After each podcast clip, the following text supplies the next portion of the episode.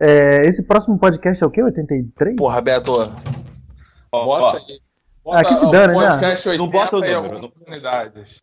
bota 8x e vamos. Eu tô perdido na Que contabilidade. se dane, né? Vambora.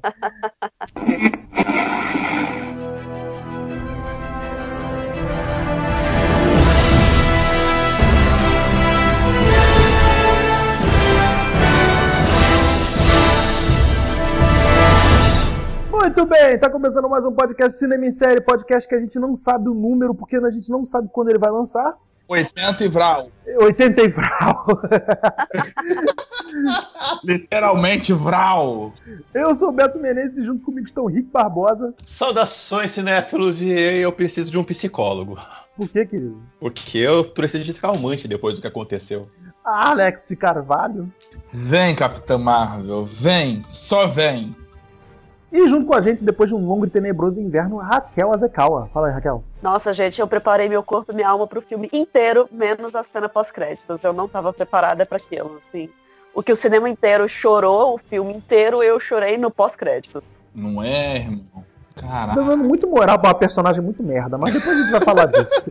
É, Cara, mas é outra parte, cara. Você não tá entendendo. Toda vez que aparecia um filme da- que, ela, que ela surgia, o- o- a estreia do primeiro Avengers, que a galera foi assistir pra estreia, tinha nego me ligando três e meia da manhã falando, caramba, eu vi você no filme. Eu tipo, o que, que tá acontecendo? Peraí, peraí. Desde então minha vida virou Maria Rio. Galera, como vocês já perceberam, então, o nosso assunto de hoje vai ser Vingadores Guerra Infinita, filme que chegou, já é sucesso, é, já está, acho que já foi a, a segunda maior estreia de um filme, de arrecadação de um filme em um dia só nos Estados Unidos, né? Primeira, primeira, Primeira. primeira. É a primeira. Já é, prime já é a primeira agora? Foi a primeira. Já. E Caramba. esse podcast vai estar abarrotado de spoilers. Se você não viu o filme ainda, você vá ver o filme, depois vá ler a nossa crítica no cinemissérie.com.br ou no cinetop.com.br e depois você volte aqui para me falar o que parou a cidade inteira novamente.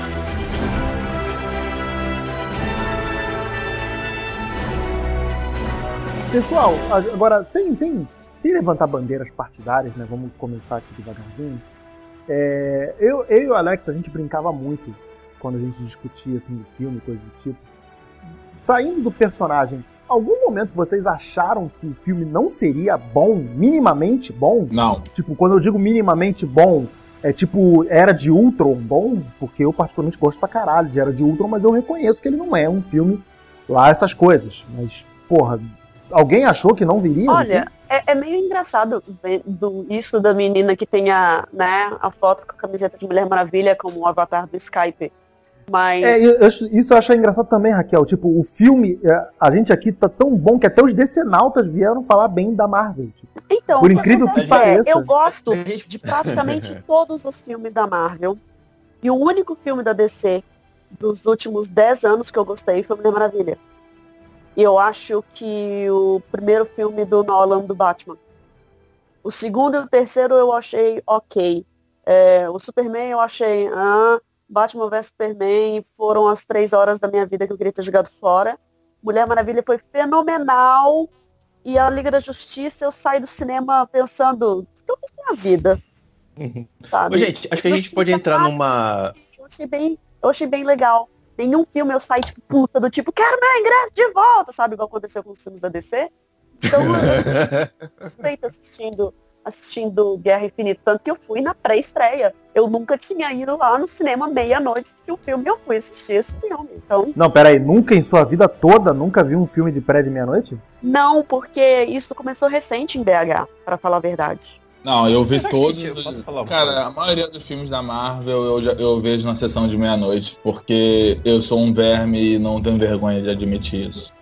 É só questão de oportunidade mesmo, porque aquele lance de ai, sair do cinema às três horas, três e meia da manhã mais ou menos, e ter que acordar tipo duas horas depois pra, pro trabalho é meio puxado também. Então, Ah, não tem esse problema. Mas, gente, eu acho que a gente pode fazer um disclaimer aqui, que a gente já pode não entrar, não entrar no mérito de qual casa fez o filme nesse podcast, né? Eu acho que esse podcast não cabe qual foi a casa, eu acho que cabe só a qualidade insana desse filme, né? E- Não, o que eu é, tava querendo. É, é, é bom você ter falado disso, mas até a gente retorna pra, pra pergunta, né? Vocês em algum momento acharam que não seria bom, minimamente bom? Não, de Eu maneira acredito alguma. que o- Eu, Pois é. Não, cara, só você que é decenalta que, tá rez... que rezou pra esse filme ser ruim. Ah, mentira, não, não. Vamos sair do personagem. Ô, ô, desliga o personagem, Alex. Porra. a coisa é muito simples.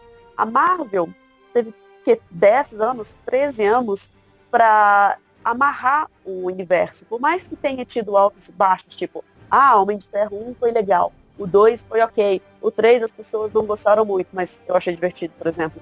E assim, Eu gosto pra caramba também. eles foram construindo um universo para depois amarrar e tudo. Tipo, era legal demais as cenas do Doutor Estranho discutindo com, com o Homem de Ferro. Aí você fala, aí você fala, nossa, é uma reunião de Sherlock Holmes, sabe? E aí depois chega o, o Peter Quill e zoando todo mundo. Foi um negócio muito divertido e bem amarradinho. Diferente, por exemplo, desculpa, é muito difícil para mim não fazer uma comparação desse tipo, que usou, por exemplo, o filme da União de Heróis, que seria a Liga da Justiça, para contar a origem. Então, eu achei, eu achei a estrutura deles muito bem pensada, muito bem amarradinha, e o Thanos ficou um vilão que a gente vai lembrar dele. Mais importante é isso, ele é um vilão muito interessante, muito forte e com um propósito muito interessante. Então ele é simplesmente, ai, eu queria destruir o universo, então eu tô aqui. Não, ele tem propósito, ele tem altos e baixos dele, você tem horas que você tenta entender o que está acontecendo com ele, então é um filme que tem um vilão, e é uma coisa que eu não via isso há muito tempo. E tem uma coisa, né, que vamos lembrar, cara, que nós comentamos isso no podcast de início de 2018, né, das expectativas para 2018, que era muito, acho que foi você mesmo que falou, Beto, que era, era muito difícil da Marvel chegar neste ponto e, e comprometer o, o filme. Que todo esse universo, todos os outros filmes, tem 18 filmes, todos os filmes foram construídos para chegar neste momento. E quando chega e você espera o mínimo do, do, do, do- desse filme, você não acredita nas coisas que aconteceram, que todo todo o universo que parecia cansado, que nós falamos em outros filmes, que parecia ter um formatinho que nós conversamos em outros podcasts, chega nesse filme ele troca tudo e vira um e te dá uma quantidade de tapa na cara de informação, ele vai te jogando, jogando, jogando, jogando, que você passa duas horas e 40 dentro do cinema e você fala, cacetada, né? cara? Não teve um momento dessas duas horas e 40 que eu me senti cansada, sabe? Quando o filme tá amarrando, é, e aí você fica, nossa, cara, que saco, essa parte do filme não passa, isso não acaba. Então, nossa, que momento chato, coisa do tipo. Eu não senti isso. E o filme é quase três horas de filme. Eu senti isso, mas é porque eu, gost... eu, eu tava gostando do frenesi. Quando o filme para pra dar o respiro, eu, não, caralho, volta pra porra da ação, que eu quero ver aquele bagulho, não quero ver essa porra, sacou? Tipo, É mas eu, mas eu, eu concordo com vocês. E tem uma coisa, né, cara? Nós falamos muito desse negócio de filme quadrinho, quadrinho, quadrinho. Eu acho que esse é o filme mais quadrinho da Marvel em muito tempo, porque tá todo mundo, tá aquela zona de, de super-herói no filme. E tá uma galera no espaço, tá uma galera na Terra, tá uma galera de um lado, de outro. É aquele enquanto isso, né? Acontece muito o tempo inteiro nesse filme e você não cansa, tá, tá tudo bem amarrado as coisas como acontecem. É, são três núcleos muito bem divididos, né, cara? Exato. E eu Embora eu acho que-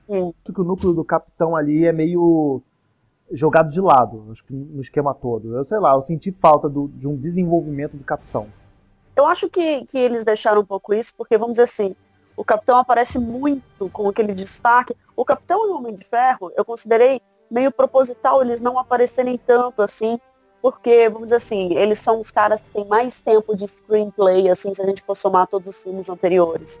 Então é meio do tipo, a presença deles está ali garantida, eles têm diálogos ali fortes, impactantes e garantidos, mas tem todo um outro miolo de heróis que tem que entrar junto nesse, nessa, nessa bagunça aí.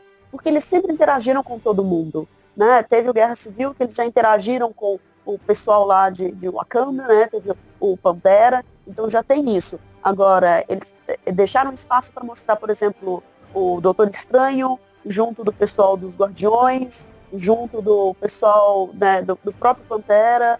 É, eu achei, eu achei bem, bem, como posso dizer, é, equilibrado de certa forma, porque deu espaço para todo mundo participar de uma forma importante. Então, quem tava sumido há mais tempo, por exemplo, o Hulk, né? Eu achei legal aquele negócio dele falando, pera, mas aconteceu isso? Pera, mas vocês brigaram? Pera, mas tem um sorvete com meu nome? Ah, sim, é, pode crer. Tipo, ele, ele se impressionando de existir um Homem-Aranha, né? Tem um Homem-Aranha, tem um Homem-Formiga. Isso é muito bom, né, cara? É, Isso é muito É legal. bem, é bem. Não, é bizarro e faz sentido, né, cara? Afinal, ele ficou dois anos fora, né? Até o, o- o Tony Stark, quando encontra, quando eles se reencontram, tipo, ele fica caceta, cara. Tipo. Onde é que você Por tá? isso que eu gostei dele ter sido meio pivô, assim, sabe? Do, do, foi o Randall, né, que manda ele. É, o de volta. mandou ele de volta. né? É. E eu achei legal ele meio ser o pivô, assim, porque exatamente ele era o mais sumidinho, assim, de todos. E ele chegou e, puf, e foi o, o pilar, assim, de, de conseguir unir todo mundo de novo. Eu achei bem legal isso. Vocês já O querem Alex entrar. tá quietinho aí. É, Alex tá quietinho. Tá, tá tudo bem, querido? Tô deixando. Não, tô deixando vocês falarem, porque é tudo isso aí mesmo, cara. É porque assim, cara, Marvete de, de coração e, e espírito que nem eu sou, cara. Ver Vingadores, ver a Guerra Infinita pra mim era um evento. Eu já sabia que o filme ia ser bom, cara. Não tinha como o filme ser ruim. Só que eu não esperava aquilo. Não esperava que eles iam ter tanta coragem pra fazer aquele filme. Pois é, né, cara? Um filme Mas extremamente corajoso. Né? que isso ia acontecer, porque é o que eu falei, eu já estava vacinada desde Senhor dos Anéis. Então quando eles falaram, olha, vai ter parte 1 e parte 2, antes de sequer sair o primeiro filme, aí eu fiquei, Cacilda Becker, vai ser só tragédia no primeiro filme. E Não, eu já sabia que tá o Thanos ia, ia chutar a bunda de todo mundo. é, quando a gente Sabe, entrou eu tinha essa. eu falei, metade do elenco vai morrer e outra metade do elenco vai ficar sufocado. Vai ser isso o filme. Caramba, eu nunca Ah, você já foi imaginando aquilo, isso Não, mesmo? Que a galera olha, ia morrer? minha, tipo, eu imaginei, tipo, mente- eu imaginei, tipo, Não, uma, na- duas, três mortes. Agora, porra, de varrer Não, todo cara. mundo assim? na minha mente ia ficar mesmo pra resolver, quem ia resolver no final mesmo seriam os originais. A galera que fez aquele ciclo lá no o círculo no primeiro, iam ser aqueles caras ali que vão resolver a situação. Eu já, eu já tinha isso na minha mente. Só que, porra, levar os guardiões de, de lambuja. É, Doutor Estranho, tipo, levar o, Pan- o Pantera. Cara, aquilo ali foi muito foda. O Sabe, Eu queria entrar isso Isso mais pra frente, né? Porque eles tiveram coragem de varrer uma galera que, você, que é inacreditável, né? Só pra fazer um update, tá? tá ah, no momento que nós gravamos esse podcast, a bilheteria deste filme fez 250 milhões de dólares nos Estados Unidos e fez no mundo 630 milhões de dólares. Esse filme sozinho, numa- em três dias de estreia, ele já fez metade da bilheteria do Pantera Negra na toda a, a divulgação mundial e ele já fez basicamente a bilheteria do Liga da Justiça inteira. Isso aí, chupa descer. Ninguém fez um pôster maneiro de chupa descer, Eu né? amo muito Mulher Maravilha, mas não tem como salvar o filme da Liga. Desculpa, não dá. Não dá, não dá. Ultimamente eu odeio a linha editorial da Marvel, mas a linha cinemática, né? O Cinematic da, da, da Marvel, o Cinematic Universe, cara, ai, é o pessoal fica, ai, mas é sempre a mesma, a mesma fórmula, só repete as mesmas coisas, repete os mesmos ângulos de câmera. Então, aí eu achei muito interessante, porque o que, que rolou? A Marvel sempre fazia o que eles chamavam da mesma fórmula. Aí chegou na Liga da Justiça, eles marvelizaram a fórmula deles, colocando uma espiadinha, colocando uns negócios mais assim, colocando umas cenas de ação com aqueles mesmos takes e tal. Aí eu fiquei, caralho, o filme da Liga ficou Marvel. E aí, quando chegou o filme da Marvel, ficou um negócio completamente diferente. Ficou o que todo mundo esperava que a DC fizesse. E a Marvel foi lá e fez. Então eu tô meio assim, o que, que tá acontecendo? acho, acho legal que você falou do lance de, de plano de câmera, coisa do tipo, porque a cena da invasão de.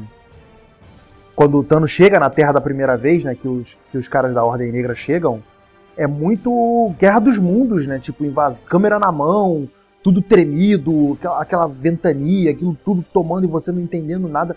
Tem um clima de urgência muito legal que a câmera te passa também. Nossa, aquela cena do, do. Que tal, né? O Tony saindo lá do prédio, que aí a mulher cai no chão e ele vai acudir e o carro bate de frente no poste. Sim, é, pô, Caramba! Muita urgência, câmera na mão, né? Nervosa, câmera nervosa, cara. Eu queria É, entrar num aqui- negócio que eu acho que o Alex ia falar. O Alex começou a falar um negócio e parou. Que era essa parte do, do início do filme. A- além da, da Parei não, me pararam. Diferente. Ah. Me sento- Nauta aí. É, então, antes, antes- vamos, vamos estabelecer então, já, já podemos entrar no filme propriamente dito? Irmão, deixa. Vamos, que a gente Manda vai, ver, manda bala. vamos fazer, vamos fazer as ceninhas, vamos fazer as ceninhas, porque a gente já começa nessa cena inicial, Então, que o filme já começa a 120 por hora. então, eu acho que no começo desse filme ele já mostra que nós estamos todos na merda, né? Porque numa cena só, olha, vamos, vamos aos skills, igual, igual luta de boxe. Olha os caras que estavam naquela nave do, do, do Thor, a, a nave que fugiu do Thor Ragnarok. Tava o Heimdall, que era o cara, o guardião do portal, o cara que lutou no primeiro filme, que desfez uma mágica ah, de dentro de uma do ele fe- desfez uma mágica pra poder descongelar naquele filme e esse cara já começa morto. Ele já começa tomando espadada no peito. Já, o, É, não só ele, né? A barca Ponte Rio Niterói toda do, do- que era o povo de Asgard morreu. De fora. Gente, sabe, sabe aquele. Gal- Quando você vai no, no Facebook, naquela parte de procurar é, GIF, e aí você escreve cringe, e tem aquele cara olhando meio, tipo, desacreditado, assim, de o que, que tá acontecendo? Cringe é como eu defini todas as cenas do início inteiro do filme, porque o mostrar o Randall empalado já foi muito forte. Eu já fiquei assim, minha nossa, não tem sangue nenhum, mas o, o pesar da cena tá todo ali. E quando o Thanos tá com o Loki na mão dele e ele estoura o rosto do Loki na mão dele, que o olho do Loki, tipo, dá aquele pulo, eu fiquei assim, minha ele senhora, porrada no Hulk. O Hulk não, não tem ficou- miolos, mas a, seriedade tá toda ali. O, o Hulk broxou o filme inteiro. Ele, o, o, o- o Hulk desistiu do filme porque ele enfiou a porrada no Hulk. É Ah, mas o, o inacreditável, Loki cara. falar We have a Hulk foi muito bom. É, Cara, eu acho que ele esperou, tipo, 13 anos pra poder falar poder aquela, aquela frase. frase, de, de se vingar, de se vingar dos outros. Caralho, vou Cara. poder usar essa frase em alguém, Não, mas cara. presta atenção, cara. Você tá falando do Hulk. O Hulk era considerado porque, por ser aquela bicho forte pra caralho. O Thanos derrotou ele sem poder de manopla, irmão. O Thanos derrotou ele na porrada. E não foi com força bruta, não. Foi com técnica. Tu viu que o Thanos batia nele e sabia o que ele tava fazendo. Cara, que Exatamente. O- Que cena, É- é boni que tipo- cena bonita, né, ele é cara? né, Ele cara? assustou o Hulk. O Hulk ficou com o filme todo com medo. O, o Hulk ficou com medo, cara. É, é- é- isso é tão inacreditável que o, o Hulk teve que. O Banner teve que ficar na Hulk Buster porque o Hulk não queria mais lutar. Falou, não vou sair. Te vira aí, nego. Cara, que é inacreditável. É inacreditável. E tem uma coisa nesse início desse filme que talvez, talvez eu esteja muito ainda nos- nas emoções desse filme. Mas aquele começo com todo mundo no chão, e é, é o falso de ébano que tá falando, Alex? É, é. Então, E ele tá. no- Emílio Santiago. É anoitecer. Os seus olhos são espelhos d'água. É daquele jeito. Cara, e tá todo mundo no chão, todo mundo Que morto. personagem foda, né, cara? Puta Porra, eu personagem. gostei dele pra caralho. É o melhor dali da Ordem É, Negra. é, a, jo a Josi não veio, mas mandou lembranças. Ela adorou também o falso de ébano. E, cara, mas o discurso dele é um discurso genocida maluco. Que ele fala, ó, tá vocês estão todos morrendo, achando que é tristeza, mas na verdade é felicidade. Vocês encontraram com o seu criador. Eu falei, vocês estão malucos. Here comes a new challenger! Caraca, que bicho. Gente, só pra doente. deixar claro aí, Filipe, Filipe Petang is in the house. Oi, gente. Olá. Felipe, ó, aproveitar que o Filipe chegou, o Filipe, vai, eh, o Filipe vai concordar ou ele vai me matar com o que eu vou falar agora. A cena inicial de todo mundo no chão, com o falso de ébano falando aquele discurso genocida dele maluco, cara, a última vez que eu tinha me sentido tão incomodado com um discurso tão maluco daquele foi quando eu assisti Bastardos Inglórios. E no começo do Bastardos Inglórios, o Hans Landa tá naquela casa na França e tá com puta de um discurso genocida maluco também. Ele tá falando, ah, eu não tenho nada contra o judeu, mas se eu chegar aqui eu vou matar todo. Mas eu não vou também oferecer meu copo de leite pra ele. Ele faz um discurso maluco, uma volta filosófica pra falar que ele tá querendo matar, que você fica incomodado pra cacete. E o, o falso de ébano, ele tá com todos os copos no chão e falando, ah, é felicidade que vocês vão encontrar seu criador. Vocês tiveram felicidade de ser mortos pelo Thanos. Eu falei, what the fuck? O que tá acontecendo nessa nave, né? Nossa, cara, Um aquilo é muito revoltante. Aquilo me dá um desespero foda. E a última vez E eu outra coisa, eu não sei se vocês repararam. Desculpa, Rick, eu não, não, você não tinha terminado. Não, é isso, é isso, segue. Não, continuando a cena, só pra gente seguir, porque se a gente for falar cena por cena de duas horas e meia de filme, fudeu, a gente vai ficar aqui até quatro da manhã. A Valkyria não tava na, na nave, né? Eu não vi ela, eu Ou fiquei pelo menos- caçando ela assim pra ver se ela tava no meio dos corpos, Também pensei muito nisso. mas não achei. É verdade, né? Porra, eu, eu Até fiquei com isso na porque- cabeça, tipo. Ainda mais depois daquela foto que foi publicada, né? Das mulheres dos. Mulheres Vingadoras, né? Que continha a Brie Larson e a Evangeline Lilly na foto, né? De tapete vermelho, delas curtindo, né? Confraternizando. Muita gente começou É, naquela foto lá, é, uma festa, a festa É, da Globo. muita gente começou a teori- teorizar se a Brie Larson e a Evangeline Lilly apareceriam nesse Vingadores. O problema é que a Tessa Thompson também tá na foto, também tá na história e não aparece. E ela tava naquela nave. É, no final do Thor ela está junto, lá, tá, tá que nem o personagem lá do, do, do- aquele grandão, que é tipo o Anderson Silva, né? O grandão Sim. fortão de fala fina. Sim. Mas eu não entendi ainda qual a ligação. Eu não... Não, gente, eu só tô falando, não é como se a atriz tivesse no momento em baixa para poder ser tão limada assim. Tem que haver alguma Ainda mais que agora justificativa. tá saindo a segunda temporada Não é o efeito Lady também, Sif. né? Até onde eu me lembro, É, a não é- não. Westworld ainda tá viva. É, no Westworld ela Sim. ainda tá viva. Sim, mas Mas não é, tipo, não é o efeito Lady Sif, né? Não, mas a gente sabe que eles vão dizer que ela depois estava numa missão secreta. Numa missão longe de Asgard.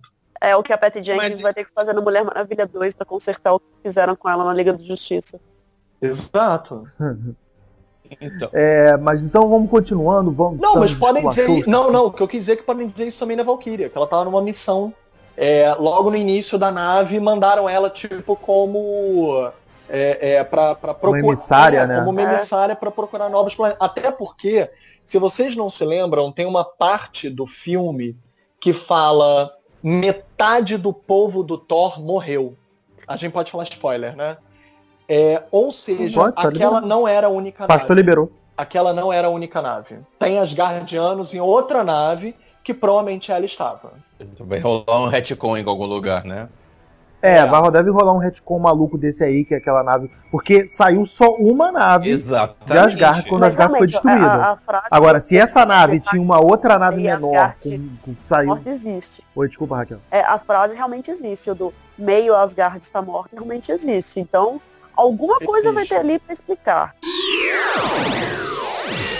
Pois bem, então aí Heimdall usou suas últimas forças pra transportar o, o Hulk pra Terra, que foi a ligação, né? Com a. Que, é- que- assim que o problema chegou na Terra, né? Foi pelo Hulk, foi pelo Ba- o Banner. E, Felipe, a gente tava falando daquela primeira cena, cara. Tipo, muita, muita câmera na mão, muito, muito nervosismo, né? Cara, e foi necessário, porque para o. O engraçado é que o Thanos não tá aparecendo gigante naquela cena, né? Ele, aliás, ele nem é tão gigante assim. Às vezes ele parece baixinho. E quando ele humilha o Hulk, e por que, que eu disse humilha? Porque existe um, um subtexto todo no filme que eu achei interessantíssimo, que o Hulk nunca esteve tão Dr. Jack e Hyde, né? O médico e o monstro, como nesse filme. Cara, ele conversa com o Hulk. Isso é sensacional, é divisão de personalidade. Isso só acontece porque o Hulk está com medo. O Hulk tá cagando de medo. E pro Hulk cagar de medo de alguém é sensacional. Porque ele não é só humilhado, ele é homenlhado. Tipo que o filme inteiro fica brincando de emascular os personagens masculinos deles. O Thor com o Star-Lord. O Star-Lord com o Homem de Ferro. O Homem de Ferro com o Doutor Estranho. Gente, é sensacional quanto eles desconstroem a masculinidade tóxica dos personagens que são os machos alfas dos Vingadores. E tudo começa com o Thanos homenhando o Hulk. Aquilo foi sensacional, sinceramente. Eu gostei muito disso também, de mostrar assim que o, o Bruce ele não depende do Hulk para fazer alguma coisa. Então, é, eu, eu gostei muito dessa participação dele. Ele não foi só um cientista brilhante, ele estava lá dentro do Hulkbuster dando tapa nos caras e se divertindo enquanto ele acertava tudo. Eu, eu gostei muito dessa participação dele, assim. Até porque o Mark Ruffalo eu, Eu adoro Mark Ruffalo, eu tenho vontade de pôr ele dentro de um potinho e colocar na estante, assim, e olhar pra ele. ele é muito fofureco. E não é Já sensacional. todo dia, to- todo dia, bom dia, Mark. Né? É, é- Não existe é uma muito legal. Ainda dele usar armadura que, que humilhou, que, que arrebentou com a cara dele. Acho tudo muito sensacional. E no fim ele próprio se auto-resolver. Nossa. É, é, é meio afirmativo, né? É muito engraçado aquela diálogo. E, de novo, é já pra botar a gente na situação de estamos na merda. Porque no começo do filme, os, esqui, os caras de skills fodásticos que eram o Heimdall, o Hulk e o Loki já vão numa cena só sendo jogados abaixo. O Hulk não é morto naquele começo, porque o Heimdall resgatou ele na última hora. É fantástico a sensação de é, Potência. impotência que causa aquele início de filme e que quando se chega só, só um dos caras na Terra, só um do- da Ordem Negra, dois na verdade chegam, você vê que os caras estão muito na merda. E tem uma sequência que é muito boa que é a seguinte. A, a evolução dos demais personagens, né? Você vê que o, o Homem de Ferro tá com uma armadura nova que é toda moda foca. Você vê que o, o, o Homem-Aranha, quando ele aparece, ele tá com aquela armadura que é- eu tava achando meio esquisita no- nos trailers, mas que no filme faz sentido, né? Porque ele precisava respirar no espaço e os cacete a quatro. É, tá todo mundo no máximo do seu high-tech e tá todo mundo da mesma forma impotente contra aquele cara que é tão poderoso. O, o Thor chegou esculachando de fato, né? Que nem eu disse o Alex. Eu falava isso com o Alex, cara, toda vez que o Homem-Aranha aparecia, eu, moleque, sai daí, filho da puta! Não faz isso! Sai, moleque! Porra, eu ficava muito desesperado com o Homem-Aranha. Cara, eu não tinha isso com nenhum personagem. Quando o Homem-Aranha aparecia na tela, eu, moleque, sai daí, pelo amor de Deus, mano. E no final é ele Eu que resolve como louco, se né? livrar do falso de ébano, né? Ah, sim, é. Ó, va- vamos resolver isso aqui que nem Alien? é fantástico. cara. Agora, uma outra, um outro detalhe também que o Beto falou é porque, assim, o Homem-Aranha é o único ali, entre aspas, que ele tem. Como é que eu posso dizer isso? Um enorme grau de. Eu não quero dizer. Vamos usar a palavra fofura. A fofura porque ele é menor de idade, né? Ele é um adolescente. Ingenuidade?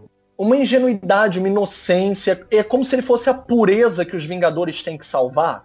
Ele representa meio que a pureza, vamos dizer assim, a pureza das- da inocência das crianças, né? É, tipo a Unicef. Então, o Homem-Aranha é a Unicef.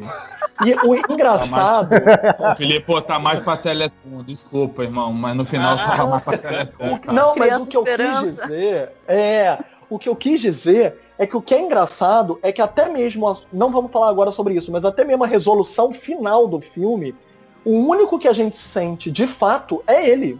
É o Homem-Aranha, é, E porra. parece pode que é a decisão do filme. Eu não, eu não É. quero falar, não. O Capitão América, Capitão América perdeu o boy magia e o. Robin dele. Eu não quero pensar nisso Mas agora. tem um É, negócio que é o seguinte, dali. todo mundo se foi pensando do tipo, ok, minha hora chegou.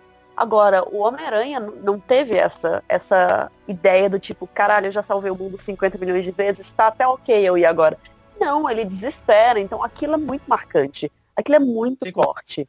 Sem contar o seguinte, né? Ele tinha acabado de conseguir a carteirinha de Vingador dele, que nem diz o Beto, né?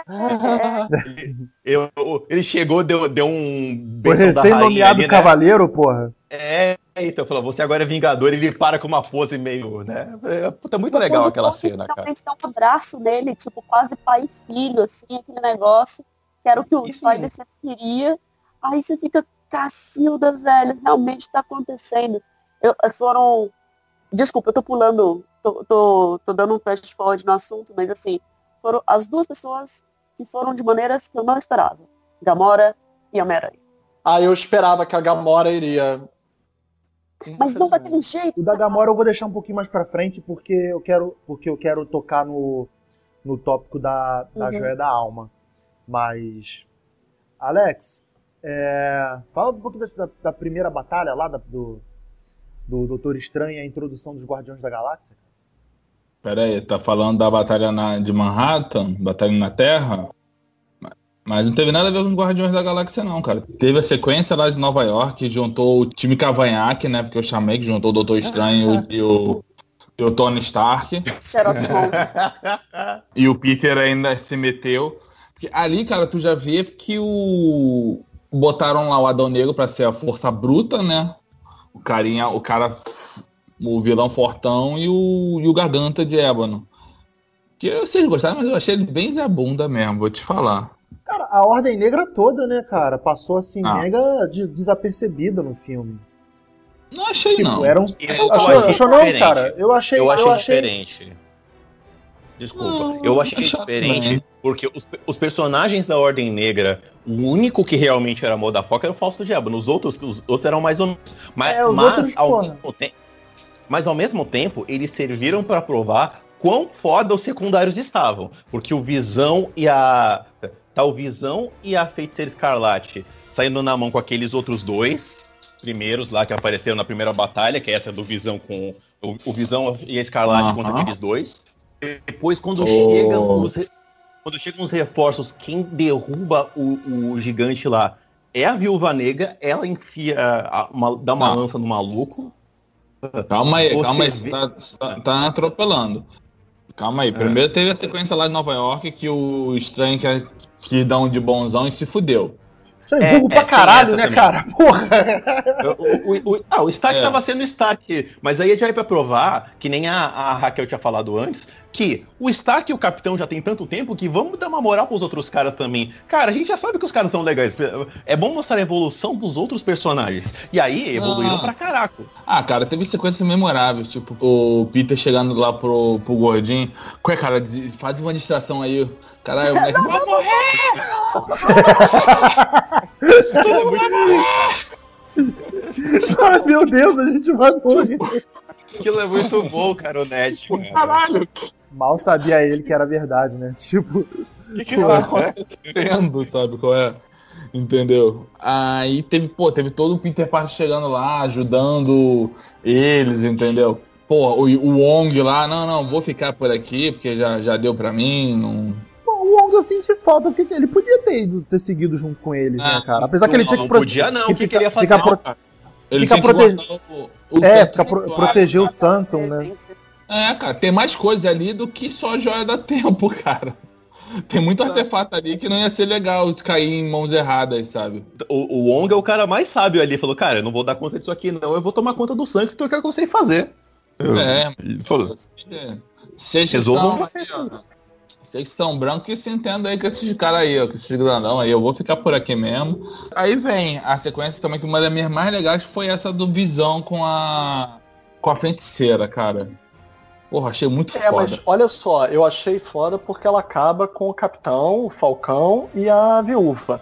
Porque assim, o filme tem muita cena com os dois que eu acho que funcionam, eles conseguem carregar bem. Até se você perceber bem, é, tirando a Gamora, a- o índice de falas de uma personagem feminina do filme maior é da Feiticeira Escarlate, porque ela tem a verdadeira tensão principal que vai desenrolar até o fim do filme. Vai ser a última joia a ser conseguida ou não. E é Uhum. até uma cena bem bonita, né? Todo desenrolar eu acho que é muito bem feito. Mas como atriz e como personagem, a feiticeira não havia sido desenvolvida o suficiente para segurar o rojão da trama do jeito que lhe é dado. Tipo, a feiticeira é muito mais complexa do que só aquilo, apesar de eu achar legal, legal mesmo, que todo mundo tem medo dela. Ela ainda não foi nem introduzida de verdade nessa Pô, série, mas, nessa franquia. Filipe, Mas acompanha, é, isso é bom. acompanha o crescimento dela, cara. Problema, ela perdeu o irmão no, no Era de Ultron. Aí, beleza, ela se que tornou uma vingadora. É, é. Não, mas beleza, ela teve todo aquele. Assim, já tinha aquele background do, do- dos pais dela com o irmão. Aí ela perdeu o irmão. Ela ficou sem chão e achou uma família, que foi os Vingadores. Aí na Guerra Civil, ela tem aquele baque de, pô, o cara explodiu por erro dela. Entendeu? Aquele contrato, toda aquela merda, entre aspas, aconteceu por Uhum. erro dela. Então fica toda aquela caralho, eu fiz merda. Aí ela teve que brigar com um cara que ela tava meio que. Assim, nem um cara, né? É um ser que ela começou a ter um relacionamento, tipo, pô, ele nem é, ele é gente, ele não é E gente. arrumaram de uma maneira legal pro cinema, né, cara? Porque ia ser uma coisa complexa de mostrar que nem tava nos quadrinhos. É, E arrumaram bem pro dizer, cinema. É. Todos os fatos desse filme, ela só. Cara, todo filme que ela aparece, ela só tá tomando porrada.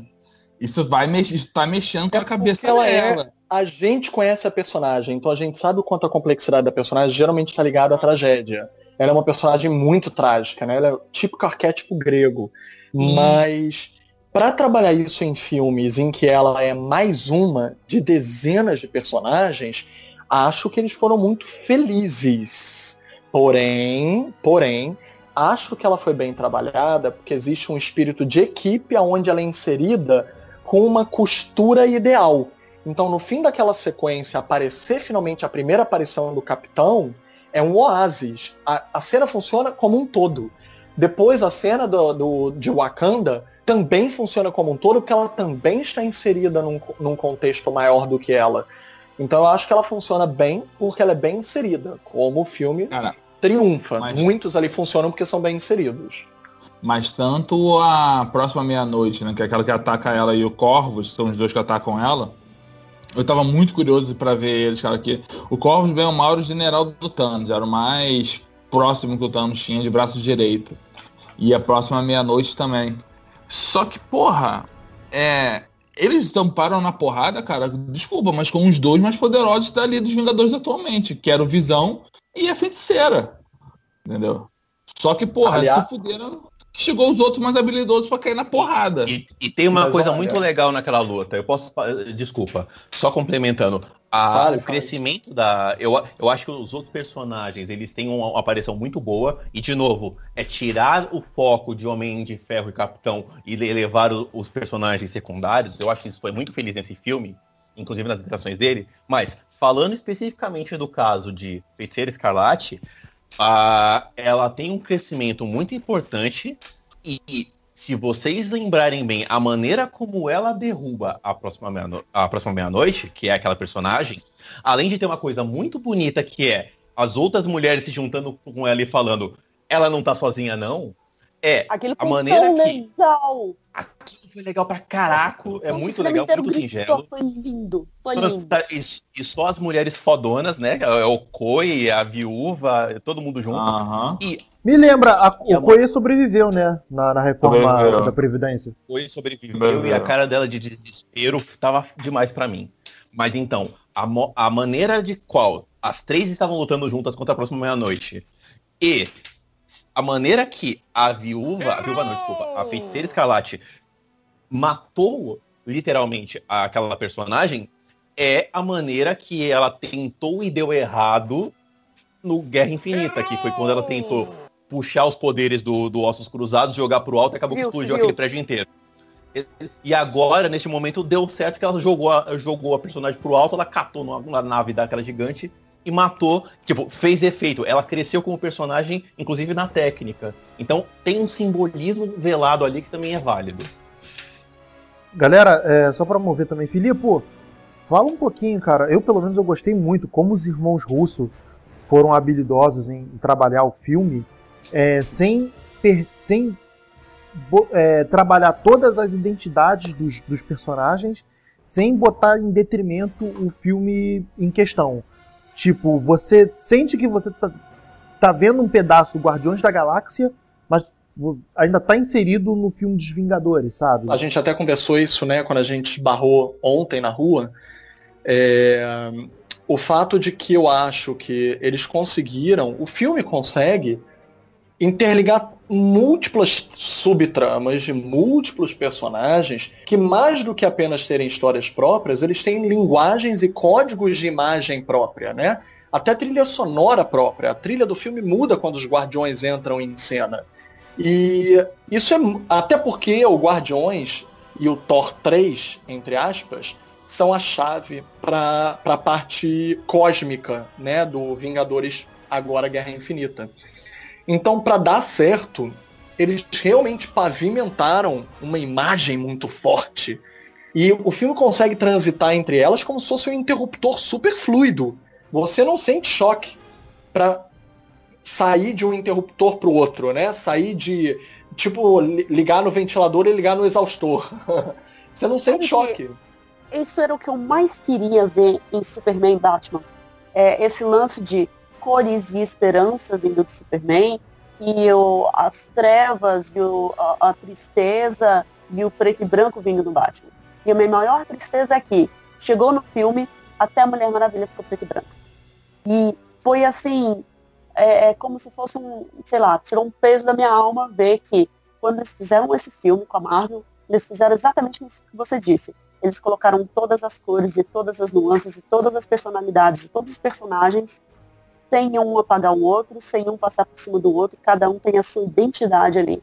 Isso eu achei perfeito e magistral. E era exatamente isso que eu queria ver nos outros filmes da DC também. Eles tentaram muito no, no, na liga, ficou forçado pra caramba, mas eles conseguiram isso muito bem nesse filme e eu fiquei assim, de alma lavada.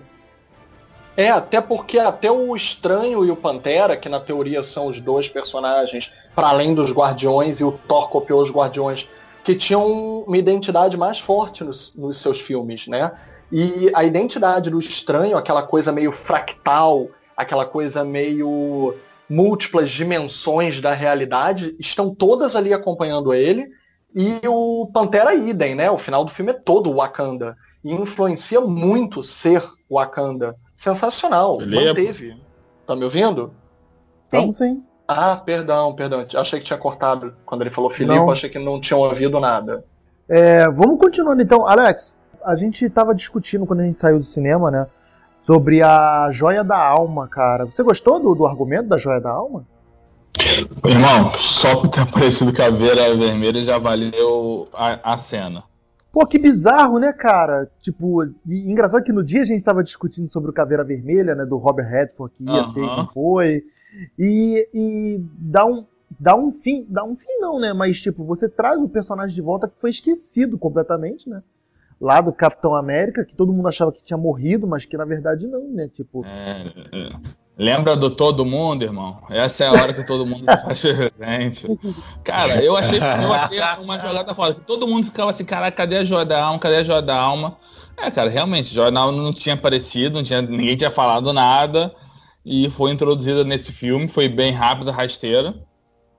Só essa, ali, cara, esse rápido viu rasteiro, tu, tu curtiu, cara? Eu não curti muito. Cara, não. eu curti, eu curti, sabe por quê? Porque o fato dela ali foi mostrar o seguinte, o Thanos pode ser o que for, cara, mas o, o Thanos não é simplesmente, ah, eu sou um cara mau que quero destruir o universo porque me deu na telha. Não, cara, ele tem um. Pode ser o mais louco que for, mas ele tem um motivo, ele tem os sentimentos dele. E pra ele, Ele cara, a, é, a Gamora era uma filha dele. Do jeito meio louco dele enxergar as coisas, ele amava ela. E ele ter que abrir mão de, daquilo, cara, tu sente o, o sofrimento dele, sabe? qual é? O peso da decisão, algo- né? não foi algo E eu fácil legal que, que mostrou também que a joia da alma é a única joia que tem um ego. Uma, a, a, a Bonito, hein, Raquel? alma, ela que lindo! Mas é. é Desculpa se eu sou burro, eu não entendi. é, a joia da alma ela é como se ela tivesse personalidade própria. Ela tiver, a joia da alma é uma alma. Ela, de- ela, ela é, e ela é vingativa, ela é, ela é egocêntrica. O Caveira Vermelha quis usar ela e ela falou, não, filha da puta, eu que vou te usar, vem pra cá. E no final, ah, você quer, você quer a mim, então você tem que pôr outra alma no lugar. E aí eu fiquei com a impressão de como se a Gamora, a forma dela criança, ficasse dentro da joia. Porque o Thanos, depois que ele faz o uso das joias, é como se ele estivesse dentro da joia, conversando com a Gamora e dando aquela resposta a ela. Então eu fiquei pensando, caramba, a joia da alma é uma alma, ela, ela tem um ego, ela, ela é uma. É como se fosse um personagem. Cara, a Joia da Alma ela é um Então. pouco mais que isso. Por isso, assim, tem uma teoria do, do final do filme que depois eu conto no final do podcast. Mas vamos segurar a audiência. Vamos segugar a audiência. No final do podcast Isso, tem vamos Tem segurar uma o coisa pra eu Posso acrescentar tem uma uma coisa pra eu contar. gente? Manda ver. Acrescente. Vai, vai, Felipe. É jogo rápido. É, em primeiro lugar, eu concordo com a interpretação da Raquel. Eu também tive essa interpretação de que a joia da alma é o peso final da conquista. E a Gamora precisava existir, né? Ela é a verdadeira densidade do filme. Ela é. Eu vou voltar a essa frase que eu ia dizer agora, peraí, um segundo. Mas ela é o que vai fazê-lo ter um peso na consciência, tanto que ele depois ele começa a repetir essa frase, né? O custo de um dia, o que um dia me custou.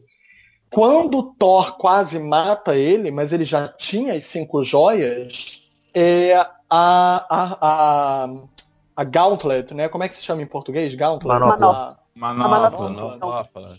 ela esmaga, né? Ela não aguenta aquele próprio poder. Mas, independente das interpretações se possa ter disso, ele no fim, aquela, aquela, aquele olhar para aquele sol, que é um olhar muito lindo, é, é uma cena do caramba. Me fez pensar algumas coisas. A primeira, tudo que ele fez, todo o caminho que ele percorreu, teve um preço muito alto. Inclusive na alma dele, inclusive para aquele espírito da Gamora dentro da, da joia da alma, e que é a joia que faz com que ele tenha um peso na consciência em relação às outras joias. É a joia que, tipo assim, você tem os cinco poderes agora? Agora vê se você aguenta e não enlouquece. Porque é essa joia que vai fazer você ter, tipo, a balança dos cinco.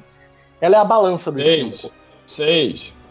Se- Não, então ele tá falando que a sexta. Seis. Ele tá falando que a Tá, sexta é. joia é a balança Sim. dos cinco. Pelo menos eu tava entendendo assim. é, é isso que eu quero dizer, gente. Peraí. Mas eu quero voltar um pouquinho. É, eu ia mencionar que eu acho que, a- além do Caveira Vermelha, eu acho foda. Que, aliás, né, uma vez liberta a joia da alma, o Caveira Vermelha também tá liberto, né? Se existirem planos futuros pro Capitão, o Caveira Vermelha volta a ser uma possibilidade. Mas só voltando. Uhum. é, Isso, isso rolou? Não precisa. só voltando uma. Sim, ele Não falou que ele só tava ali. liberado. Gente, é só interpretar. Ele é tá burro, preso. Ele tá preso por causa da joia. A joia foi Eu tava emocionado com as minhas lágrimas de emoção Então, durante o filme. do não, Ele foi Não preso. dá conta pra ele não, Felipe. Ele é burro. Ele tá preso por causa da joia. A joia foi liberada. Ele está liberado. É simples, é um cálculo matemático simples. Mas uma coisa que eu ia dizer, eu agora eu me amei o fato. mesmo. Calma, gente, eu só quero falar uma coisinha. A Eu explicação do Filipe deixa a gente mais burro ainda. Não, gente, calma. O que eu amei foi que o filme conseguiu referenciar três dos maiores vértices atuais de fantasia que foram revisitados graças ao Despertar da Força. Então, um é o Império Contra-Ataca, que até hoje era um dos únicos filmes que existia da- do, do mundo da fantasia em franquia que tem um final pessimista, que é um excelente filme porque acaba com uma vitória do vilão. Esse filme também, ele é meio que o Império Contra-Ataca da Marvel. Eu ele acaba com uma também. vitória do vilão, mas é porque é muito claro, é muito evidente. É muito claro, é. comparações É também. muito evidente. E faz com que esse filme seja o mais quadrinho de todos, né? Porque a gente sabe que não vai acabar nessa merda. Quadrinho sempre refaz o seu universo. Tipo o que o último X-Men fez em ressuscitar todo mundo, né? Mas só pra voltar aqui, porque a gente não tá falando da cronologia cagada dos X-Men. O que eu quero. e olha que eu os amo. Eu quero dizer Eu é, também. eles conseguiram referenciar é isso? Game of Thrones, po- não só por causa da existência ali do Tyrion, não é só isso. Existe toda uma coisa. A Gamora jogar a comida no trono e dizer eu odeio esse trono, os enquadramentos das sombras em cima do, do trono. Aquela hora do Caveira Vermelha, então, é te- o terceiro vértice, é o Senhor dos Anéis. Aquela cena é muito Nazgûl. São os Nazgûl naquela cena. E o que tinha de exótico em O Senhor dos Anéis filmar na Nova Zelândia, eu achei lindo que eles filmaram aquela cena no Brasil.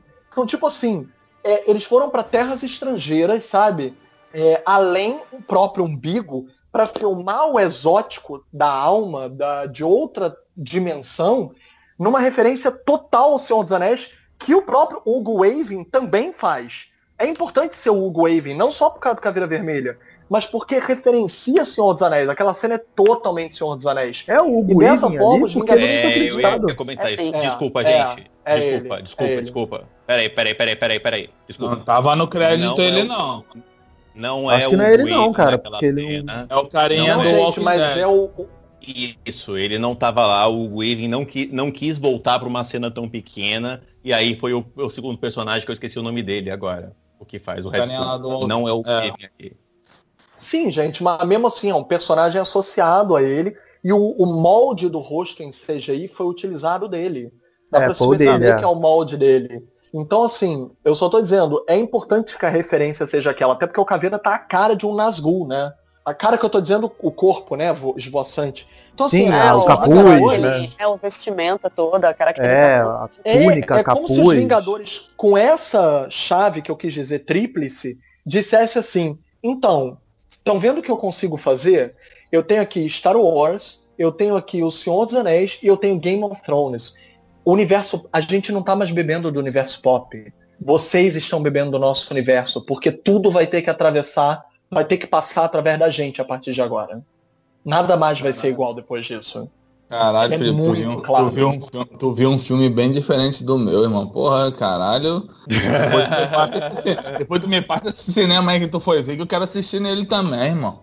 Pô, Eu tava muito uma- ocupado chorando, pra... Ó, eu tava, tava muito ocupado Gente, chorando de emoção com o gente, meus filme. a olhos estavam engotados de silêncio Tá, de mas lágrimas. essa partezinha aí, cara. Tipo, Thor, Ragnarok encontrando Guardiões da Galáxia. Porque existe o Thor e existe o Thor Ragnarok. São dois personagens distintos. Né? É, o, Thor, o- o filme, o filme se divide em três núcleos, né? E, e engraçado notar que os três núcleos são liderados pela tríade da Marvel, né? Um núcleo do Homem de Ferro, outro núcleo do Thor e outro núcleo do Capitão América. O, o Thor fica com o núcleo espacial que divide o, o guardião- os Guardiões da Galáxia. Lebre. Eu discordo dessa liderança, porque assim, ele tá lá. Ele, o, o, o, o Homem de Ferro já não é mais líder de porra nenhuma ali. Porque ele encontrou alguém pra peitar ele, que é o, o Doutor É. Estranho. Ah, Aquela. Ele fica sendo, sempre sendo peitado. Aí chega o Star-Lord, que também peita ele. Ele já não tá mais líder. Ele é ciente da importância dele, mas ele não é líder mais de porra nenhuma ali. Rick, Rick, mas eu entendo o Beto. O que o Beto falou tá certo. Tipo assim, troca a palavra liderança por estampar. Cada um dos protagonistas principais dos Vingadores estampa Ah, um dos núcleos. Não, ok, ok. Tem isso eu concordo. de tá- tela, tá mais ou menos. Sim, isso sim, isso sim. A palavra que, que pega, ok. Mas os três núcleos, sim, são muito bem coesos. E aproveitando, linkando o que você o Felipe acabou de falar, da, do Caveira Vermelha, e chegando agora no, no Thor, que tá junto com os, os Guardiões da Galáxia, é, isso é muito legal que os, os irmãos russos prometeram que eles fariam, que Guerra Infinita seria o filme que faria toda a ligação de todos os 18 filmes. E em coisas muito singelas ele é, né? Então, Ele entregou o que do- ele prometeu. entregou o que ele prometeu. E, por exemplo, uma coisa muito bobinha, mas muito legal, é o Rocket entregando um olho que ele roubou lá no primeiro filme do Guardiões da Galáxia pro Thor usar, né? Falou, Bom, que coisa É idiota, hein? Porra. muito, muito Cara, eu babaca, achei mas aquilo muito bom. Eu achei aquilo muito, Muito bom. legal. E, Também e É sonho. babaca, mas é funcional, irmão. Porra. É Que que solução assim, idiota esse bagulho do Thor, hein? Mas tudo bem, vamos lá. É, eu- babaca, eu mas acho funciona, legal. né, cara? Caneta bica. É uma, é uma bica azul, funciona. Sim, tipo, todo mundo ficou Que pensando, cara, nem, ele que nem o Groot. É igual, é igual quando você vai jogar jogo de point and click, sabe? Que você vai catando os itens na, nos cenários, por mais absurdo que seja, e aí você vai usar aquele negócio que você pegou, tipo, na primeira cena, lá no final do jogo, foi o, o, o olho pro Thor, foi isso. Foi o olho do Thor e o Baby Eu- Groot servindo como, como base do martelo, né? É. É, o que eu acho É muito- interessante nesse Ah, Thor, é que assim. O, o Thor Ragnarok, pra mim, é, a minha referência muito assim é Thor anos 70, aquela psicodelia, aquele negócio todo ali, o, o jeito dele. E as coisas que acontecem com ele, né? Ou seja, ele perde o pai. Aí ele vê a irmã e ele perde a irmã, né? A irmã, ah, eu tenho uma irmã, sabe? Eu encontrei ela depois de muito tempo, ela tirou o olho, sabe? Aí eu tive que matá-la. E depois o Loki, que no final, você acha que o Loki vai ser sempre o Loki? Tipo, o Loki morre por amor ao Thor, sabe, cara? Aquele negócio do eu não suporto ver o que está acontecendo com meu irmão e eu vou pôr minha vida para salvar ele. Então, é, é muita coisa. E aquilo vai quebrando o Thor em tantas camadas que ele vai se tornando um Thor caído. E ele tá tão caído que chega ao ponto que o Guaxinim é a voz da consciência do Thor. Então, quando você chega a esse ponto que o Guaxinim faz isso, você fala, caramba, ele tá muito, muito quebrado. Ele tá muito na merda, é verdade, né? Eu É verdade. muito interessante. E aí eu fico pensando se ele vai chegar ao ponto de ficar tão quebrado, tão quebrado, que ele não vai ser mais digno do, né, do poder do Thor, e aí vai passar a, a- né, vai passar a, a bandeira pra Thor, futuramente. assim. Achei que tá, a sementinha tá plantada ali. Que a Marvel te ouça, porra. Ou então, sei lá, que ele seja o novo Pai Supremo e bote alguém pra, pra levar o martelo, entendeu? Ele parte o Também Homem Tormento pra muito alguém. bem. Mas, cara, mas ficou muito, muito foda o Thor interagindo com ele, sabe? E assim, foi, foi- ele deu informações bem rápidas. Não, eu sou da Terra e eu pertenço aos Vingadores, o grupo de heróis mais poderosos da Terra. Aí lá na frente, ah, nós somos Vingadores. Ah, o Thor falou de vocês. cara, são informações que são passadas muito rápidas, de forma tão natural, que tu vai no filme, ah, não, é, isso foi falado mesmo, é. Faz sentido eles saberem disso. Sem, sem contar filme- que o quando o é Thor pula- né?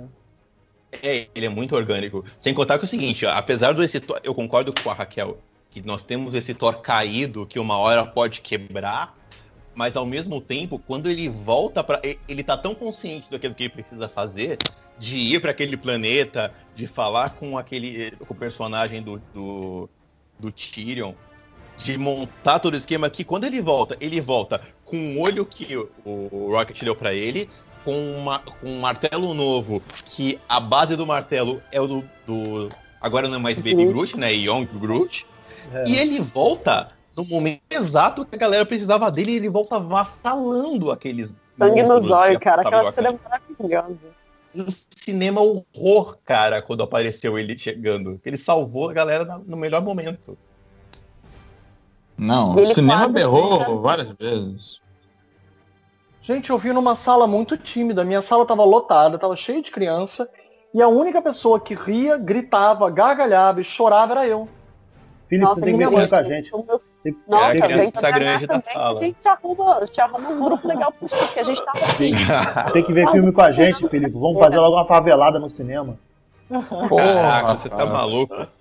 Vem chorar comigo. capitão cara, o, o capitão segurando a lança na primeira cena que ele apareceu, gritava, isso aqui é homem naquilo que eu tenho lá em casa. Tá maluco? Eu queria falar, antes de chegar nessa parte, a... o Thanos coletando as, as joias, sabe qual é? Aliás, isso mesmo. Vamos falar um pouco do Thanos como personagem. Eu, eu acho que o Thanos vale um, um tópico à parte, cara, porque ele Então, ficou Merda, né? foda. Então, cara. antes, Ele- da gente, antes da gente finalizar com a batalha final, vamos dedicar então falar um pouco do Thanos, cara. Que vilão, porra, como a gente não via no filme da Marvel, né, cara? Um A Marvel, vilão a gente Marvel, sempre, né? a gente sempre reclamou da- dos vilões Marvel, né, cara, da- das motivações e o Thanos, o, o, o filme é dele, né? Tipo, você vê a saga dele. Importante também você ter essa, ter essa percepção. Tipo, você não tá vendo a luta dos heróis contra ele, você tá vendo a saga dele buscando as joias. Na- no, no no Facebook do Cinetop, um cara comentou exatamente isso. É um filme construído pro Thanos, né? Você vê que é- o filme todo é pra provar quão fodaralhaço esse cara é, né? É, e Assim, não basta ele é morte. forte e poderoso. Ele tem, ele tem um senso de justiça próprio e ele tem um senso do, do que deve ser feito assim para salvar ah, ah, o que ele considera né, o correto a ser feito. É muito distorcido, mas para ele é o que tem que ser feito. Assim, os, os fins justificam os meios e, e ao mesmo tempo ele tem uma consciência e ele sabe a dor que ele vai trazer de, de fazer o que ele quer. E é muito. Eu, eu achei interessante que isso deu uma tridimensionalidade para ele. Ele não é simplesmente um cara mal louco, insano e quer fazer isso porque é divertido, ou porque ah, eu quero dominar todo mundo, ah, ou porque eu sou o único Highlander, ou qualquer coisa do tipo. Não, ele tem camadas e eu achei isso legal e, e, e é um vilão que vai ser lembrado nos próximos filmes, porque desses filmes todos de, de super-heróis, eu nunca fico assim, nossa, um cara que realmente chamou atenção e que todo mundo lembra dele. Eu fico, né, né, né. Na Marvel mesmo isso tava Não, Raquel. complicado. Não, não tem isso na Marvel. A gente tava com uma, uma Não, carência de um vilão vilão. Não, Uhum. peraí, peraí, gente. Deixa eu perguntar uma coisa a vocês. E eu vou fazer essa pergunta de maneira bem sincera. Eu concordo com tudo que foi dito. A gente até já tinha conversado lá no Telegram que, pois é, ouvintes, a gente usa Telegram que é muito mais seguro que o Zap, a gente indica. Muito E melhor. os stickers, e os stickers, muito, Muito melhor. melhor. Aí o que acontece? É, é, é inovador um filme girar em torno do vilão, porque há muito tempo não se fazia isso, né? A narrativa toda. Na verdade, os heróis são meros empecilhos. Muito empecilho. Os únicos heróis que não são empecilhos são aqueles necessários para o desenvolvimento do vilão, tipo Gamora. então, tipo assim, é inovador. Mas vamos voltar ao que a Raquel falou. Vou fazer algumas perguntas. Raquel, você gostava do Loki? Esquece o Loki hoje. O Loki foi o primeiro grande vilão desse universo integrado, né? Você gostava do Loki? Ah, cara, eu achava que ele. Eu não gostava nem desgo- desgostava. Simplesmente ele tava lá e fazia a história rolar, mas não era algo que eu falava assim, nossa, que vilão interessante. nossa, que vilão incrível, nossa, que negócio legal, nossa, que plot twist, não sei, nada ali do que ele fez antes foi algo que me impressionou. Na verdade, o Loki que de fato fez algo que eu falei, o uau, foi o final Foi hoje, dele, desse esse, filme. É. Porque antes E eu achei meninos, concordam? ok. Eu tô Cara, com a... eu- Oi, fala, Vai. Beto. Não, pode Não. falar, pode falar. Eu, eu ia comentar que eu concordo sim, cara. Pra mim é, dificu... é difícil montar um top 3 da Marvel de vilões aí. Eu tenho o Loki, eu tenho o Killmonger e eu não tinha mais um vilão, vilão. Ou tanto. Eu ia realmente é um perguntar vilão. isso. Eu ia. Porque eu, até, eu até então, nós não tivemos outros vilões que permanecem. Porque os outros heróis Marvel que estão, que estavam com a Fox e com a Sony, têm vilões que permanecem. Vilões que são personagens integrados à equipe. Magneto, Doutor Destino, que são vilões que não somem. Tipo Lex Luthor com Super-Homem. São vilões que permanecem. E tipo, Mas- o Magneto tinha esse carisma até agora. Até porque ele está em todos os filmes dos X-Men. Não dá pra ser um filme de X-Men sem Magneto, seja ele velho, novo. E infelizmente os quartetos deram muito errado, porque era pro Doutor Destino ser até hoje um dos mais queridos personagens desse universo todo. Você me permite discordar numa coisa, Zadipo? É, o, o ponto aí é uma conversa que os ouvintes, os ouvintes vão lembrar de, de uns podcasts mais antigos que o Denis estava aí no, no podcast. Beijo, Denis. É, o- isso não é um problema de formato, isso não é um problema de, de qualidade do vilão. Porque a Marvel estava apostando o tempo inteiro, até esse momento, em ter vilões que fossem escada para os heróis. Não necessariamente que esses vilões fossem vilões marcantes. E isso gerou, por exemplo, que a gente reclamava de desperdício de atores foda, né? Você chamava um ator foda para fazer um filme e desperdiçava ele como um vilão merda ou um vilão esquecível. Tanto que agora, pra mim, na minha concepção pessoal, eu acredito que os vilões que nós tínhamos até agora, que eram razoavelmente lembráveis, eram o Loki, que já virou anti-herói, ele perdeu a pecha de, de vilão. O Munga, que veio com camada com o meio, e, e a Hela, talvez. Então, mas eram vilões que passam, não os vilões que ficam. E aí chegou um vilão que realmente traz uma, uma temerança de que, putz, eles caras eles realmente estão com um problema. Mas isso é uma, uma opção da Marvel, isso não é uma opção de ter vilões numa casa que eles não podem usar ou não, na minha concepção. É um problema realmente de formato, de, mas é mais uma opção da Marvel do que Não, é porque. Você sabe por que, que eu ia dizer isso? Eu acho que nós estamos enfrentando. Porque assim, falar de Thanos, gente, não dá pra gente não ser político. Desculpa fazer aqui a pequena interseção em que o nosso podcast quase sempre é processado por minha causa e eu sou obrigado a defendê-lo porque eu também sou o único advogado presente. Mas. É, é, só que assim, Esclare- a gente está enfrentando. Gosto como você assume seu papel, Felipe. A gente está enfrentando um conservadorismo. na direção dele. Não é, mas a gente está enfrentando uma ascensão do conservadorismo no mundo e uma recessão, principalmente dos direitos, por justamente depois de um reconhecimento democrático e de uma primavera de minorias em todo o mundo, né? Primavera árabe, a primavera das mulheres, a primavera racial, é, a, a- depressão que veio depois disso com a crise de 2008, né? Dos Lehman Brothers, aquela porra toda que foi quebrando, foi fazendo com que os poderosos e privilegiados é, fechassem ainda mais um sistema inflacionário que gera desemprego, mais desigualdade, porque os poderosos nunca vão abrir mão, e isso gera um sistema desequilibrado no mundo de distribuição de riquezas. Vide fome, subdesenvolvimento, abandono, guerras, é, limpezas étnicas, né, que alimentam, vendem armas para regiões eliminarem regiões vizinhas. E assim você tem menos bocas para alimentar no mundo. Por que governos tão poderosos permitiram com que isso acontecesse? A Síria, né? Eu não vou nem entrar no assunto do Trump, porque eu acho que o Trump está procurando por guerra para entrar. Não, não quero falar dele. Mas como é que se permitiu limpezas étnicas como as que aconteceram? E eu acho que era interesse de algumas pessoas fechar os olhos, como se fechou no início para o campo de concentração nazista, porque as pessoas queriam que o mundo lidasse, quer dizer, não lidasse com a sua própria merda, deixasse os vizinhos lá fazer a bomba e depois vamos lidar com o que sobrou, porque aí vai dar menos trabalho, todo mundo se auto-eliminou. Então eu peguei esse assunto mega pesado para dizer que o Thanos faz exatamente isso. Que entre aspas já era um assunto trazido em Watchmen, né? Que o mundo só tem desenvolvimento depois de grandes catástrofes, cataclismas, desde a Bíblia. E eu não estou sendo condescendente com isso, é porque nós só temos uma forma de pensar o mundo até hoje, que é uma forma paternalista, patriarcal, que gira em torno de conceitos de privilégios.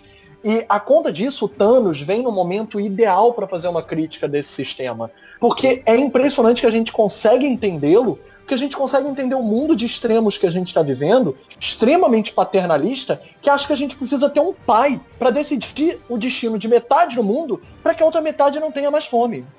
É sensacional o que o Thanos faz uma leitura geopolítica do que nós estamos vivendo. Desculpa, era isso. Não, não desculpa, não, é porque... resumindo o, Thanos tá- o Thanos estava certo, o negócio é acabar com fazer a previdência privada direita aí, elimina metade dessa porra, vamos fazer a reforma presidencial do, do, do, do Trump. Amanhã no jornal, amanhã Thanos no jornal estava tá lá. Filipe Pitanga concordou que o Thanos estava certo mesmo. Não estava certo. Eu Vocês ouviram? gente- Eu não Vocês falei ouviram? Vocês ouviram. Tá gravado, hein, Filipe? Tá gravado. Vamos acabar com um argumento bonito do amiguinho, né, cara? Não, não, tá bem. Este- Tá. Esse foi o podcast dele em série, ouçam a gente nas redes sociais. Não, eu não concordo. não é. Cara, A gente o entende porque o série mundo está fazendo isso. com essa visão. Eu quis dizer que o mundo tá agora fazendo a exatamente isso. Fiquem agora com o seu telejornal muito no final, na saída do cinema, foi exatamente isso. A gente colocou do tipo, cara, que tapa na cara que é. é exatamente. A gente falou também da. Quando a gente estava saindo, tava eu, o, o meu grupo de amigos, a gente até fez um paralelo falando sobre é, questão do holocausto e tudo. A gente falou, cara, que tapa na cara que é ah, o Thanos nessa história, porque ele traz esse assunto de volta, que tem muita gente aí, uma galerinha mais nova que simplesmente finge que nada acontece. E pessoas mais antigas também que, que colocam como se né, nada tivesse acontecido, feijoada, nada acontece no Brasil e tal. Mas assim, é, é um tapa na cara de colocar como que o auto-intitulado líder se diz certo, correto e de tomar a decisão, exatamente isso que vocês falaram, né? É o pai da decisão de fazer isso, sim. É muito absurdo isso. E é um tapa na cara porque parece que está indo exatamente para acontecer isso. O Trump está caçando uma nova guerra? Tá, óbvio. É isso que está acontecendo mesmo e parece que está acontecendo para fazer isso, sabe? Como se fosse um novo Thanos, assim. Quero criar uma nova guerra para dizimar mais metade da população mesmo e, e disso vai vir novos frutos. Porque é terrível você pensar a, a evolução tecnológica que se acontece por causa de uma guerra. É horrível pensar que a gente tem micro-ondas por causa da guerra. É, sabe? E tantas É. outras coisas assim. Internet, né? Então- Internet. É, é, então é um puta tapa na cara mesmo, e eu achei muito válido, eu achei a Marvel muito corajosa na, na, na linha que ela tá andando. Roberto, Obrigado, quem, Raquel. Obrigado. Quem- Você é linda. Você conseguiu traduzir tudo. Obrigado. Quem- Maravilhosa. quem editar esse- quem editar esse podcast pode botar no, no, no fundo aí o Senhor da Guerra não gosta de crianças, por favor. Não, não sou eu, sou eu. Vou. É, pessoal, Não, pra mas gente, voltar. Pera aí, é, deixa pra eu gente, falar vol- mais. pra gente Ah. voltar. Fala, fala, Alex. Cara, é. Assim, como é que ele. A... Como ele já falou, já que o filme é dele, né? Que não tem outro falar, o filme foi feito pra ele. A jornada dele de pegar as joias, cara, foi um pouquinho, pouquinho, tu foi aprendendo um pouco sobre esse cara, entendeu? Que ele já tinha aparecido lá no final do Vingadores 1, daí fez aquela participação especial nos Guardiões. Mas ele vai crescendo, cara, e assim, todo mundo tem medo dele. Todo mundo que conhece ele tem medo dele. Tirando o Drax que não conta. Mas ele é tão maluco, cara, tão maluco que ele fez do Drax virar, virar blocos, fez a Mantis ficar toda estranha e na hora de ir embora voltou ao normal, porque, ah, sei lá, não vou matar à toa, sabe? Assim, o Thanos não mata à toa. Se você reparar, ele não mata ninguém à toa. Ele tem como se fosse um senso de honra, né? Um código, assim, É. de batalha. Cara, ele chegou lá, lá para encarar os Vingadores, o Tony Stark e tudo. Ele falou, cara, eu não quero problema com vocês. Me Ah, fala que dá. Errado, a ele joia. Ele eu tem um muito- senso de. Ele, ele tem um Oi, senso muito bizarro, né, cara? É, Ele falar do Stark, eu sei o seu nome, você será lembrado, você é um cara de respeito, sabe? Ele virar e falar isso pro Tony do tipo, eu tô te matando, mas eu te respeito. Eu fico assim, meu Deus. Que Ele interessante. Eu te respeito é a tal muito mais- nível de que eu vou te matar. Eu vou te matar porque eu te respeito. Ele É. Cara, o máximo do respeito que ele pode dar pra alguém é matar o cara. Ele fala uma frase muito pior. Ele fala uma frase pra, pro Tony Stark que é Você não é o único amaldiçoado com a sabedoria. Ele fala essa frase pra ele, que já aproveita pra fazer uma ponte lá com o. É com o Era de Ultron, né? Que, ele tem aquela- que o Tony tem aquela visão É, maluca. Se- Uhum. Aham. É, que todo mundo Cara, morre, né? E o Thanos, ele tem uma visão muito. Ele tem uma, uma, uma visão de justiça muito louca, né? Ele podia ter matado ali os Vingadores, ele podia ter matado o Peter Quill naquela hora que ele tem. que a Gamora tenta matar ele. chegar ao namorado, ele ainda respeitou É, o fato aham. da, da filha. Ele falou, olha, eu gostei dele, não vou te matar não. E, e sumiu e deixou o cara. Falou, caraca, é muito pior pra ele ter deixado o cara sem saber é, é, Não, o que mas aconteceu, como é que ele, né? mas como é que o Peter, cara. mas como é que o Peter ganhou, ganhou o respeito dele? O Peter assumiu o negócio e ia matar a Gamora. Ia matar Tipo, ela, ele, ele fez o certo, o que era pra ser certo. Ele, não, esse, esse garoto aí tem coragem mesmo. Ganhou meu respeito. Cara, ele é muito quebrado, cara. Ele tem um, um negócio assim muito quebrado nele que me. Que, cara, eu achei ele muito foda. Já era um dos meus vilões favoritos, né? Nas HQs e tal. Tava muito, muito, muito ansioso pra ver ele no cinema. E, cara, saí de lá. marav- E, e o melhor de tudo, cara.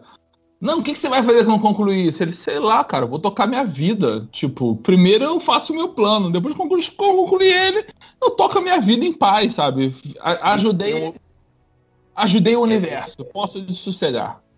Ele tem um conceito, ele foi atrás de resolver o conceito e fez, cara. Cara, é muito absurdo. É muito absurdo. Que trabalho de interpretação do Josh Brolin. É. Tipo, porra. Josh, Ele Josh entrega um Brolin tá personagem demais. muito, muito, muito Aham. verossímil, né, cara? Porra, muito verdadeiro. Encerro, encerro meus argumentos com, por Thanos, cara. Muito bom. Pena que vai ter a bunda chutada no próximo, mas foi muito legal. Vamos falar então, Vai pra gente finalizar dos. Né? Pra gente finalizar, vamos falar do, do, do pessoal que foi pro bico do urubu, né, cara? Porra, do, do Ah. nada, né? Quer fazer, Não, quer fazer o obituário? sequência- Quer fazer o O, o obituário? Em sequência memória. de cara, porra, a sequência de fazer em memória. A sequência final de Titã. Porra, ele tacou uma lua em cima do Homem de Ferro, cara. Ah, é, teve que essa, então, cara. É uma depois cena ele você não vai maluca, né, cara? de novo. Caralho, ele Que- tacou uma lua. Uma em cima lua, uma lua. Ele, ele é um louco completo. Ô, ô, Beto, quer fazer, o, quer fazer o obituário? Posso puxar o A obituário? gente, podia aí? fazer, a gente podia fazer tipo o Oscar, né, cara? Que aí você vê aquela televisãozinha e só vai aparecendo a cara dos personagens.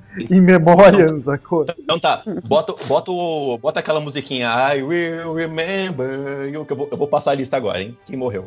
Heartbreak in the morning, there's heartbreak. My kittens have left me, and the flowers are dead. O, o Loki morreu. em- O Loki morreu estrangulado. Pô, O Raimundão que o, morreu. o, Loki eu já sabia que ele ia morrer, cara, mas a cena é muito boa. Sacou? A cena é muito Acho que o Loki, o Loki era o único que eu, o único que eu esperava, assim, que fosse morrer, mas. a cena é Calma, muito boa. Faustão. Deixa, deixa o amigo completar a lista. Não, Mas gente, eu não é- esperava é- também, não. É pra ir falando um Gente. por um, cara. Se a gente for debater um por um, a gente não acaba isso hoje. Morreu gente pra caraca, hein? Lá vai, ó. morreu gente pra caralho. Ó, lá vai. O Loki morreu estrangulado pelo Thanos. O Heimdall morreu empalado. A Gamora morreu jogada naquela, naquela ponte é, pra conseguir a, a joia. O Visão morreu. O Visão eu acho que se fudeu duas vezes. O Visão morreu duas vezes no filme. Ele morreu duas vezes. A, matou a, a primeira Wanda tentou matar ele, depois voltou. O Thanos voltou, voltou o tempo e matou ele de novo. Cara, galera, mais desculpa, só pra falar dessa morte do Visão, cara, é muito choque a segunda vez que ele morre, né? Quando o Thanos arranca a alma da, da a joia da mente da, da testa dele, cara, ele cai apagado, tipo, Cai literalmente apagado, sem cara, vida no chão, Cara, cara, aquilo eu gente. achei, achei muito choque aquilo. Desesperador Gente, aquilo. Só um outro interlúdio, desculpa, mas a gente sabe que isso é quadrinho, né? Tanto que eu falei, é o filme mais quadrinho que a Marvel conseguiu fazer, ou seja, não só pela computação gráfica, pelos elementos pictórios mesmo, dos ambientes que ela alcançou, super quadrinho. Principalmente é, é, os planetas, etc. A gente sabe que eles vão voltar. A gente sabe que todos eles vão voltar. Mas eles não dar tiram o chão. No máximo quem Filipe, é a Gamora. Filipe, Ou Mas, Loki, Filipe, porque morreram Filipe- de morte A morrida. gente sabe. A gente sabe. A menina do lado do lado do Beto virou pra gente e falou: Cara, eles morreram. A gente sabe. O público civil sabe, Filipe. não sabe. É, isso é verdade. Isso é Não, verdade. Filipe, quando a gente. Mas o Alex falou desse. falar- O Alex falou desse caso. Caralho, A mina tava, tipo, a mina não sabia o que fazer. Ela tava, tipo, ela, ela tava me olhando, tipo, que que eu faço, cara? Tipo, Fala todo pra mundo mim morreu. demais, Fala cara. pra mim o que que eu faço, cara. Tipo, te juro, eu te juro. Tipo, eu virei pro Alex, cara. Cara, fala pra mim que eles vão voltar. Ela tava desesperada. Mas tem uma coisa seguinte, gente. Vocês têm que dar um pouco de, de crédito à narrativa. A gente que lê, a gente sabe tudo, a gente sabe que eles vão voltar. Mas as coisas acontecem de uma maneira tão impactante que, cara, não tem coração de gelo que não vai ficar. Ah, gente, mas o É, Homem-Aranha, gente. sabe? O negócio Não, é feito de maneira que bate na sua cara, assim. Sério, o Homem-Aranha, pra mim, foi o roteirista pisando em cima de todo mundo, chutando a cara e dando É, tapa, falando, toma, quando toma, escreveu- toma. Nenhuma morte te afetou, da- essa vai, desgraçado. Quando ele É, escreveu a moto do então. Homem-Aranha, tipo, não, vai ser agora. Tipo, caralho, agora que todo Cara, mundo vai é, é chorar. muito no cinema. impactante. É, muito impactante. É que a gente toma uma porrada na cara, toma spoiler na cara agora é por causa da internet, mas a gente sabe o que aconteceu. Mas o Visão morreu duas fucking vezes no filme. É, Então, e- e- mas desculpa, Rick. Hum. Eu te interrompi pra dizer justamente que eu acho que de todo mundo que vai voltar, eu acho que o Visão tá vivo. Eu acho que o que a Shuri conseguiu fazer ali no computador, antes de ser acertada, conseguiu separar a consciência do Visão e duplicá-la. Ela Ah, fez cara de que conseguiu fazer algo. Ela, di- ela faz a cara, consegui. Ela Se conseguiu. Aí ela Se você conseguiu para pra nada. pensar, se você parar pra pensar, o Visão não morreu com essa galera da Joia da Alma. Então, teoricamente, ele morreu tipo como o Loki morreu. Ele morreu, morreu. Ele morreu, morreu. É verdade. Então, é então, verdade. ele, tirando tudo que a Morreu. gente sabe, que todo mundo vai voltar, quando tiver a joia do tempo dá pra voltar tudo, tudo mais, etc. O Visão eu acho que tá vivo. Tá vivo, vivo, vivo. Eu acho que a Shuri conseguiu botar a consciência dele no computador. Ela faz cara de que conseguiu, gente. Ela faz um backup lá da, do, do. Gente, fez o backup. Eu concordo, eu concordo. Eu... consegui assistir esse filme Veja tão o filme de novo, vê a cara da Shuri. Não, não, Senão tudo a bem, Shuri mas não- pera, pera. Gente, a Shuri é brilhante. E a Shuri tá com todo o, o balacobaco hoje em dia nos Estados Unidos por causa da, do. Pantera. Vocês acham que a personagem dela não teria conseguido? E Fale. Filipe do céu. Filipe, te amo, mas calma, calma, calma, viado. Calma. É, falando do que aconteceu no filme, tirando o fato e todos os nossos axiomas, sabendo que, sabendo que a Marvel não mata ninguém, sabendo que tem outro filme, sabendo que pode ter viagem no tempo. Esquece essa porra, vou falar da cena do filme. O Visão se fudeu duas vezes no filme. Ele morreu apagado. Azul, O roxo. Rick, o Rick dormiu. tá- pera aí. tô vendo que o Rick Não dormiu mal ontem. Falou sorrindo com o Visão não morrendo duas ele falou o vezes. seguinte, não. Wanda, vai lá, Wanda, me mata. A mulher que ele amava matou ele. Ele volta à vida, tipo, caralho, ca- que, que- por que que eu tô vivo? É, irmão, desculpa aí, mas esse negócio aí é meu, me dá, me dá. Cara, ele mete, a, imagina alguém meter a mão na tua testa, arrancar metade da tua cabeça. Tipo, o, Ele o, deu ele um ficou com um rombo. ali, cara. Ele ficou com um rombo na um cabeça. Washword, arrancou a cabeça do cara. Ele ficou com um rombo na cabeça, velho. Não, e, e mais do que isso, tipo, ele cai estatelado no chão com, a- com o olho branco, né? Vítreo. É, Aquilo é muito chocante, cara, porra. é aquilo é chocante pra caraco, velho. Você tá maluco. É- é- e, é, bom, a gente se fudeu. É, é- é o que eu tô falando. O filme todo foi feito pra gente falar. E a gente se fudeu. A gente tá na meta, esse cara vai ganhar e acabou. Mas vamos lá, continuando o obituário. A, o Pantera Negra desapareceu. O Groot desapareceu. O Buck desapareceu. E aí o Capitão também se fudeu duas vezes, né? Porque o boy magia dele morreu. E o Relaxa, Léo no terceiro, no terceiro dia ele volta, fica tranquilo. Jesus Cristo Superstar. O, o Falcão também foi embora, né? Então o capitão, o capitão perdeu ao mesmo tempo a companheira e perdeu, perdeu o companheiro dele e perdeu o, o melhor amigo. O, o Drax, o, o- os- sobrou alguém dos, dos, O, o, Nebula. o a Guaxinim, Nebula pô. o os- os guardiões Guaxinim e só a Nebula. sobrou, é, Nebula só sobrou o Guaxinim e a Nebula.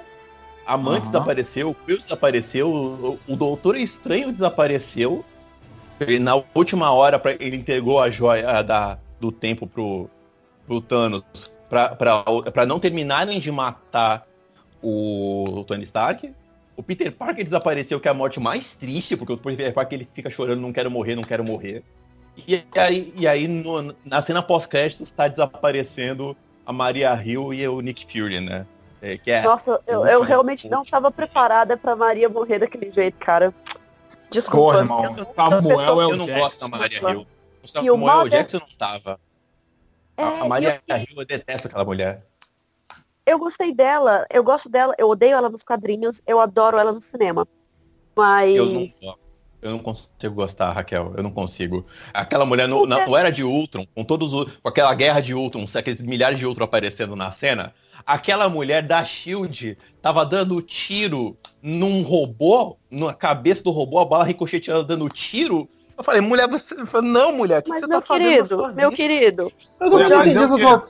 Eu também não que entendi essa tua neura. é o seguinte, primeiro, não falamos sobre as mulheres em Era de Ultron, porque Joss é 8 ou 80. Ou ele escreve Firefly e a. ah, meu Deus, a Buffy. vampira. Esqueci. Ou Buffy. Ou ele escreve Firefly, Firefly e Buffy. Ou ele escreve lixos atômicos. E o papel das mulheres em Era de Ultron é um lixo atômico. A viúva negra é reduzida a ser uma, uma pseudo-mãe frustrada que não consegue ter filhos e vira a calmante de Hulk. A fucking Natasha Romanoff Ah, vira isso. Então, se eles fizeram isso com a viúva, não tem como exigir ó, que a gente. Não tem como exigir que a Maria faça alguma coisa. Não, eu Então- concordo, eu concordo, mas é que eu acho, é que eu acho o papel dela muito secundário no cinema e eu já não gosto, eu já não gosto da personagem nos Então, quadrinhos, mas é eu acho ela muito whatever no cinema.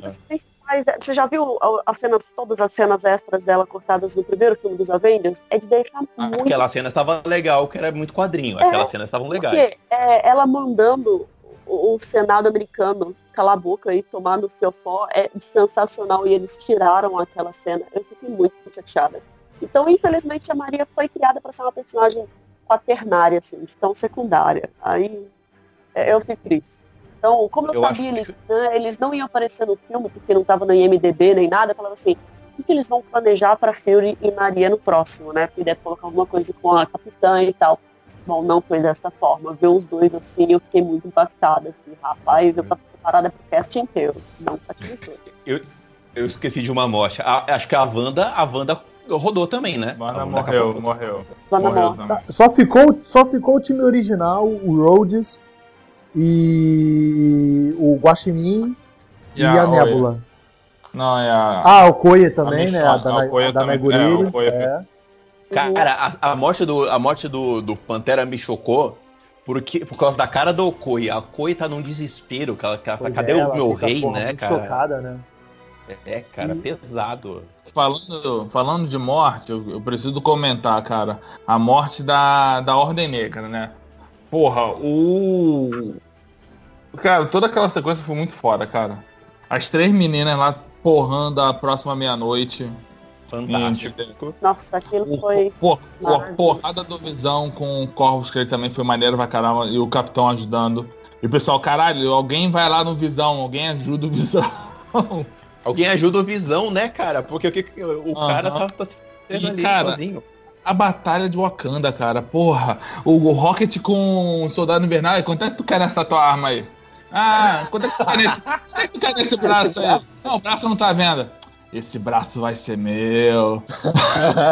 Porra, cara. Cara, é muito Piada bom. pronta, sabe? Piada que tu sabia acontecer desde que ele apareceu, cara. Tu já tava esperando essa piada e a piada tá lá, cara. Gente, o Não. soldado invernal carregando ele, pro- né? Fazendo o Ah, 360 com o Rock. Fazendo É muito 360 igual o Groot fez no primeiro filme do, do Guardiões. É muito legal. é maravilhoso. Ah, Isso é uma coisa que a gente não comentou, né? A interação dos personagens com os núcleos deles que não faziam parte, né? O, o, o Falcão interagindo com o, com o Rhodes, o, o Soldado Invernal interagindo com o Guaxinim. Essas Uhum. coisas... é- foi, foi uns casamentos muito maneiros, Não, né? só de juntar, só de juntar a viúva, feiticeira e a Okoye contra a próxima meia-noite, porra, já foi pra maneiro pra caralho.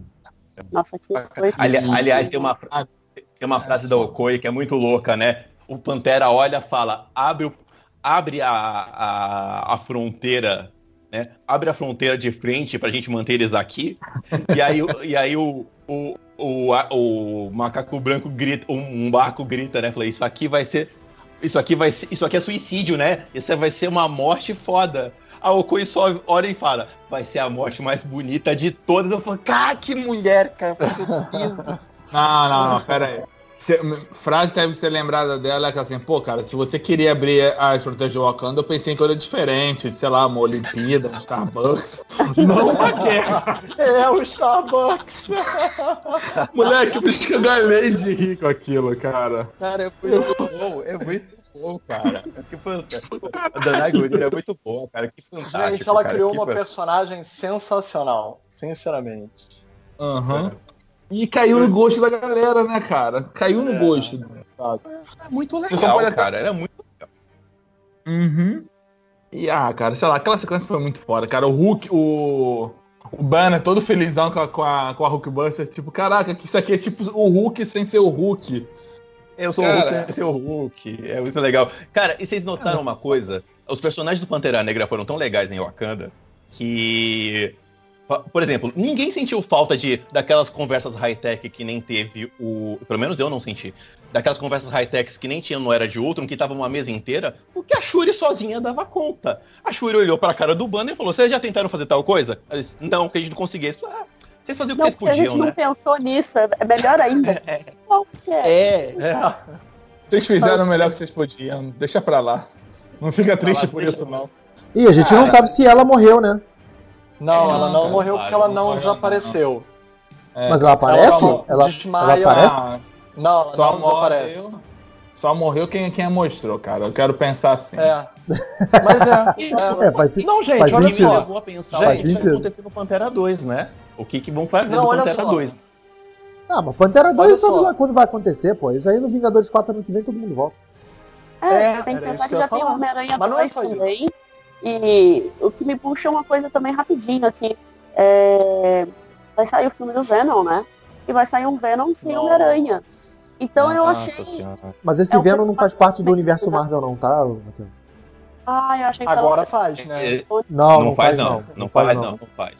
Não faz, Cara, não. o Venom não faz parte do vai fazer parte do universo de nada. Aliás, tem uma outra coisa, né?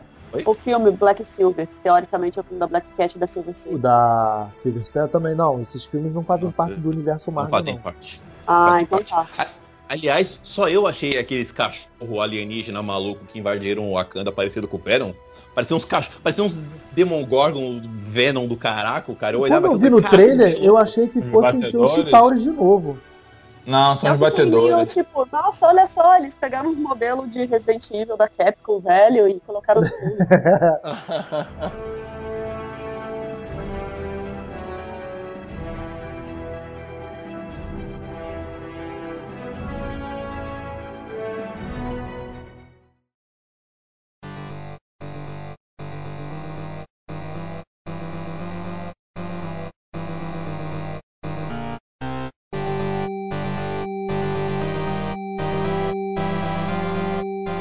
Vamos preparar para encerrar então com notas e teoria. Vamos primeiro, te- primeiro eu quero Posso? que cada um fale uma teoria pro próximo filme e Uhum. nota para esse filme, Vingadores Guerra Infinita.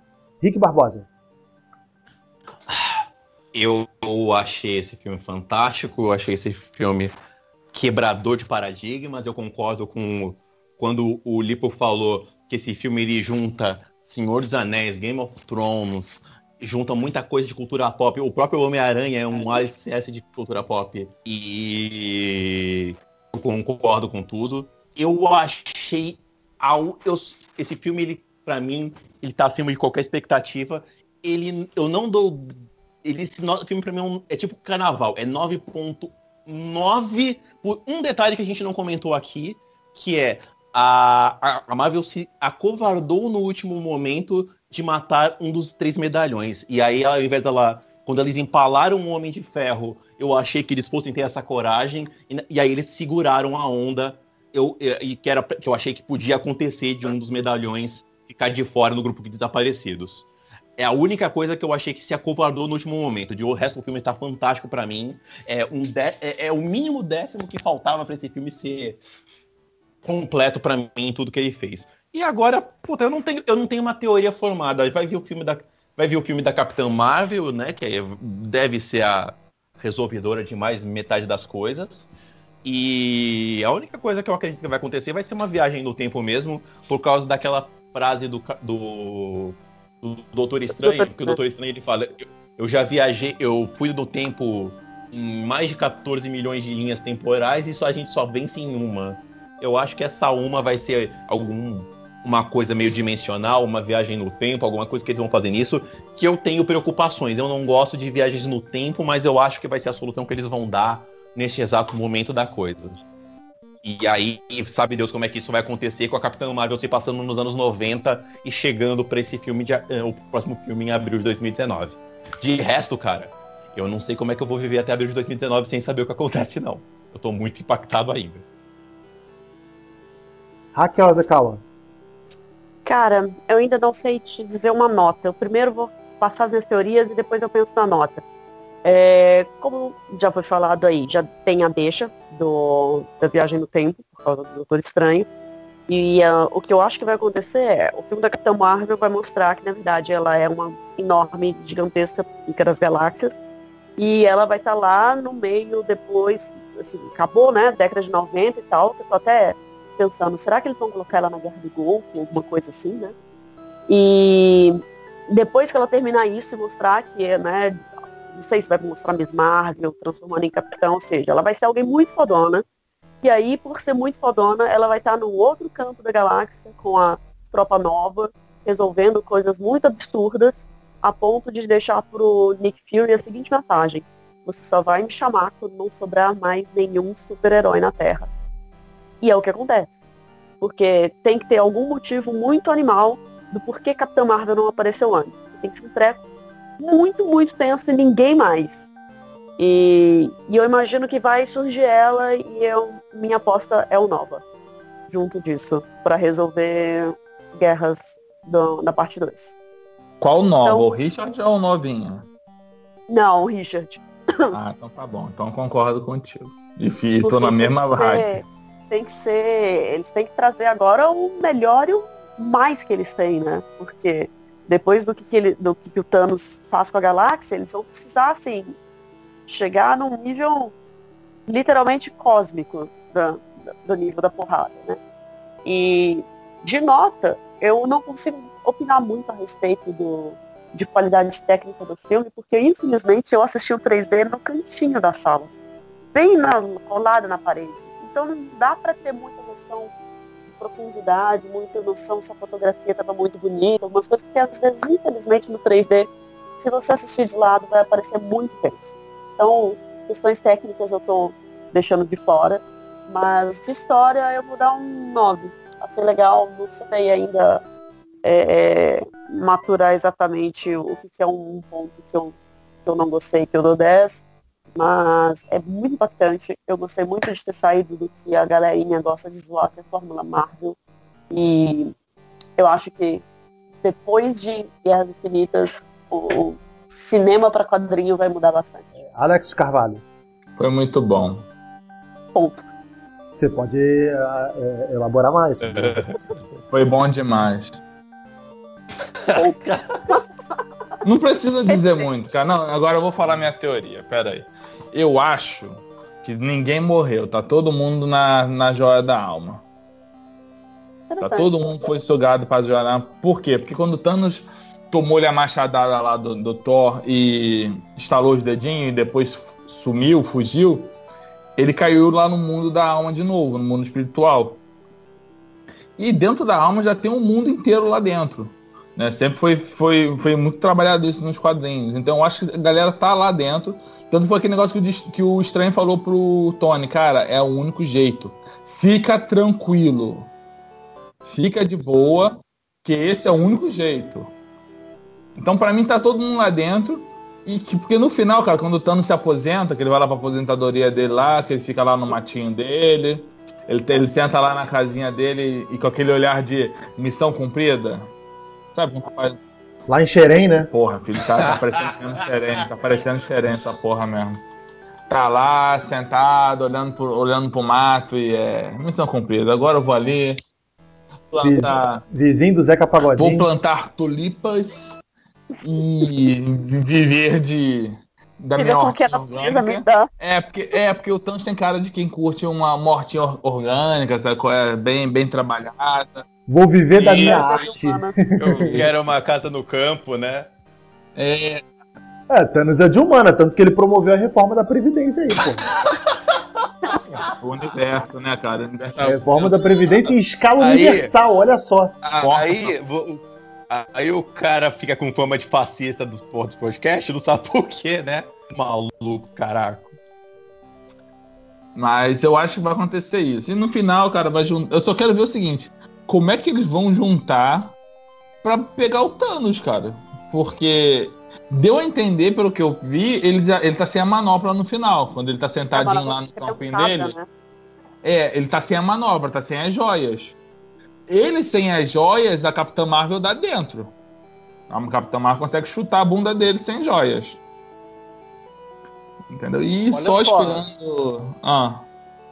Tecnicamente ele não tá sem a joia. Estar sem a manopla não quer dizer estar sem a joia. É, não. É, tipo assim, é como se fosse o lance do Aladdin. Você fez os três desejos da lâmpada mágica, a lâmpada vai sair do seu poder e você teria, tipo Dragon Ball, você fez o desejo, você vai ter que procurar a porra das bolas de novo. Mas eu não acho que ele vai ter que procurar as joias de novo. Eu acho que as joias continuam sob o poder dele. Mas ele conseguiu o desejo dele. E essas joias são o cerne de poder, tipo assim, o sustentáculo da magia do universo. É um peso muito grande. Ele próprio fala a frase, o peso que um dia teve. Ele vai ter que lidar Não, mas- com o peso da, do desejo dele Eu acho- realizado. Eu acho que ele não quer mais. Depois que ele realizou o desejo, ele não quer mais a manopla. Ele não precisa mandar mano- ele não precisa mandar joias. Mas, gente, a manopla parece Também arrebentadora na mão dele, Uhum. depois que tá lá com o Thor na frente dele e tudo. Ela tá muito chamuscada, destruidona. E ele precisa da manopla para poder manipular as joias. Então, eu É. imagino que o uso Sim. de poder foi tão grande que a manopla se foi. E aí, para fazer outra, vai ter que ser, vai ter que chamar lá o Peter Dinklage de novo para resolver o gigante, Eu acho que né? Eu Também acho-.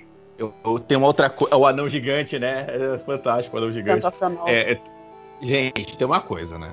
É, eu go- aproveitando toda aquela deixa que vocês falaram, tem- lembrando que o Thanos é conhecido como Thanos o louco, né? O Thanos o maníaco.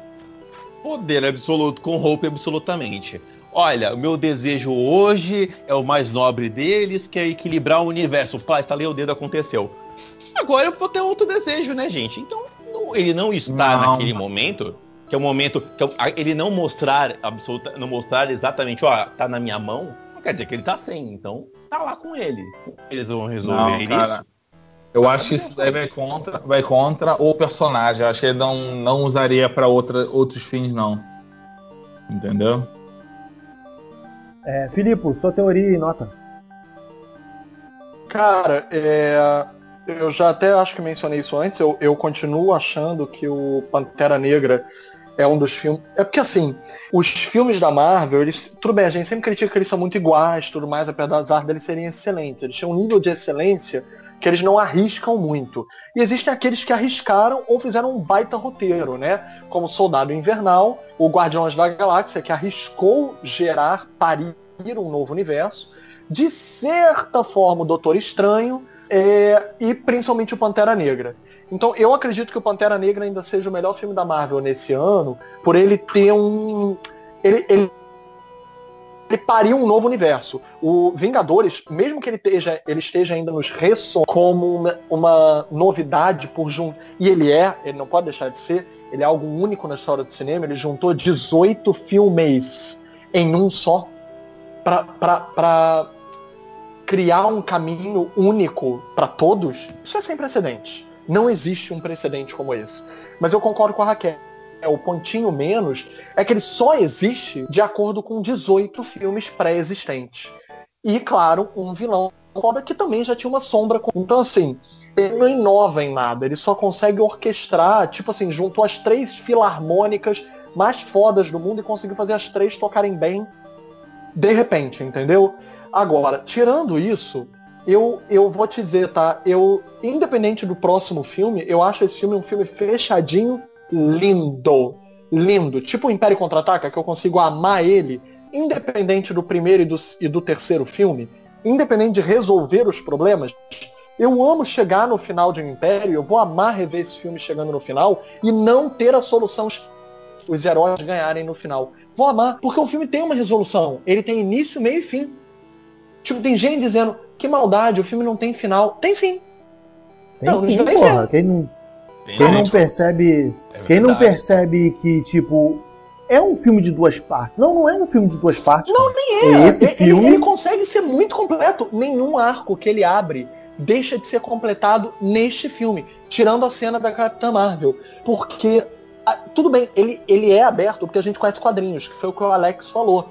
A gente não pode pressupor que a menina do aro que tem um ataque histérico conheça o que acontece nos quadrinhos. Então a gente sabe que é aberto porque a gente conhece quadrinho. Mas se a gente não conhece nem nada, ele é um filme fechado. Eu consigo ver ele do início ao fim. Ele construiu um vilão, que é o protagonista, e ele se encerra. Pronto, resolveu o problema, resolveu o filme. Acho lindo isso. Lindo, lindo, lindo, lindo. Agora, tirando isso, eu acho que a grande questão mesmo é aonde o Homem-Formiga e a Vespa vão se inserir. Porque. Porra, o Felipe roubou minha pauta. Concordo, eu concordo, eu concordo. Tava, Eles guarda- vão- tava guardando essa. Tava Eles guardando essa. Claramente eles não se envolveram no conflito porque eles estão numa missão específica. Né? Tipo Lady Sif, No- tipo no- o, o Gavião Arqueiro. Gavião estão presos. Sim, mas então, eles vão ter uma história própria. E Uhum. aí, o fim do filme alcança os Vingadores, a gente vai ver personagens dentro do universo do Homem-Formiga também é, é, desmancharem? Tipo, no fim o Homem-Formiga tá segurando a mão da Vespa, a Vespa vai lá e será? Será que eles vão encontrar Caralho. o tempo dos Vingadores? Não Imagina sei. se eles encontram a, a, a Vespa mãe, né? A Janet aí Não que é, a depois Michelle encontram- Pfeiffer. É, é Vai então, ter Michelle Mich- Pfeiffer. vai ter na hora, Michelle que, Pfeiffer no filme, hein? na hora que eles vão se abraçar, a bicha pff, some. Caralho, eu vou começar a rir, cara. Eu sei que é muito errado, mas eu vou começar a rir. isso sim. Eu vou Não, mas rir. é Como eu acho que todo mundo vai estar tão sedento por mais informação que eu acho que eles não vão deixar de ter cenas extras no Homem-Formiga que, que te saciem um pouco pro ano que vem. Porque a gente vai ter que esperar um ano por Capitã Marvel e por quase um ano por, por Capitã e um ano por Vingadores 2, né? Quer dizer, Um vai sair, mas um vai ser quase um depois do outro. É dois meses de diferença um É. do outro. É isso É, aí, é Capitã é, Marvel e Pantera depois e Vingadores. É, É isso aí, tipo. Pantera Negra. Eu não, eu não tô me aguentando agora, que direito até o ano que vem, gente. Vocês estão malucos. Esse filme eu tô pensando, eu tô pensando exatamente como vocês, porque eu não sei o que vai acontecer no Homem-Formiga e Capitã pra saciar esse desejo, essa angústia de um ano até chegar esse próximo filme. Eu, eu tô muito curioso. O que o Rick vão falou fazer. É, o que o Rick falou é muito sério. Porque se Homem-Formiga e a Vespa for daquele filme escapista, tipo Homem-Formiga 1, é possível que muita gente apedreje a Marvel. Porque você criou fãs com uma lacuna gigantesca. O que você vai fazer com eles com o filme do Homem-Formiga? Aí que eu falei com o Alex que esse filme do Homem-Formiga é uma quebra muito grande.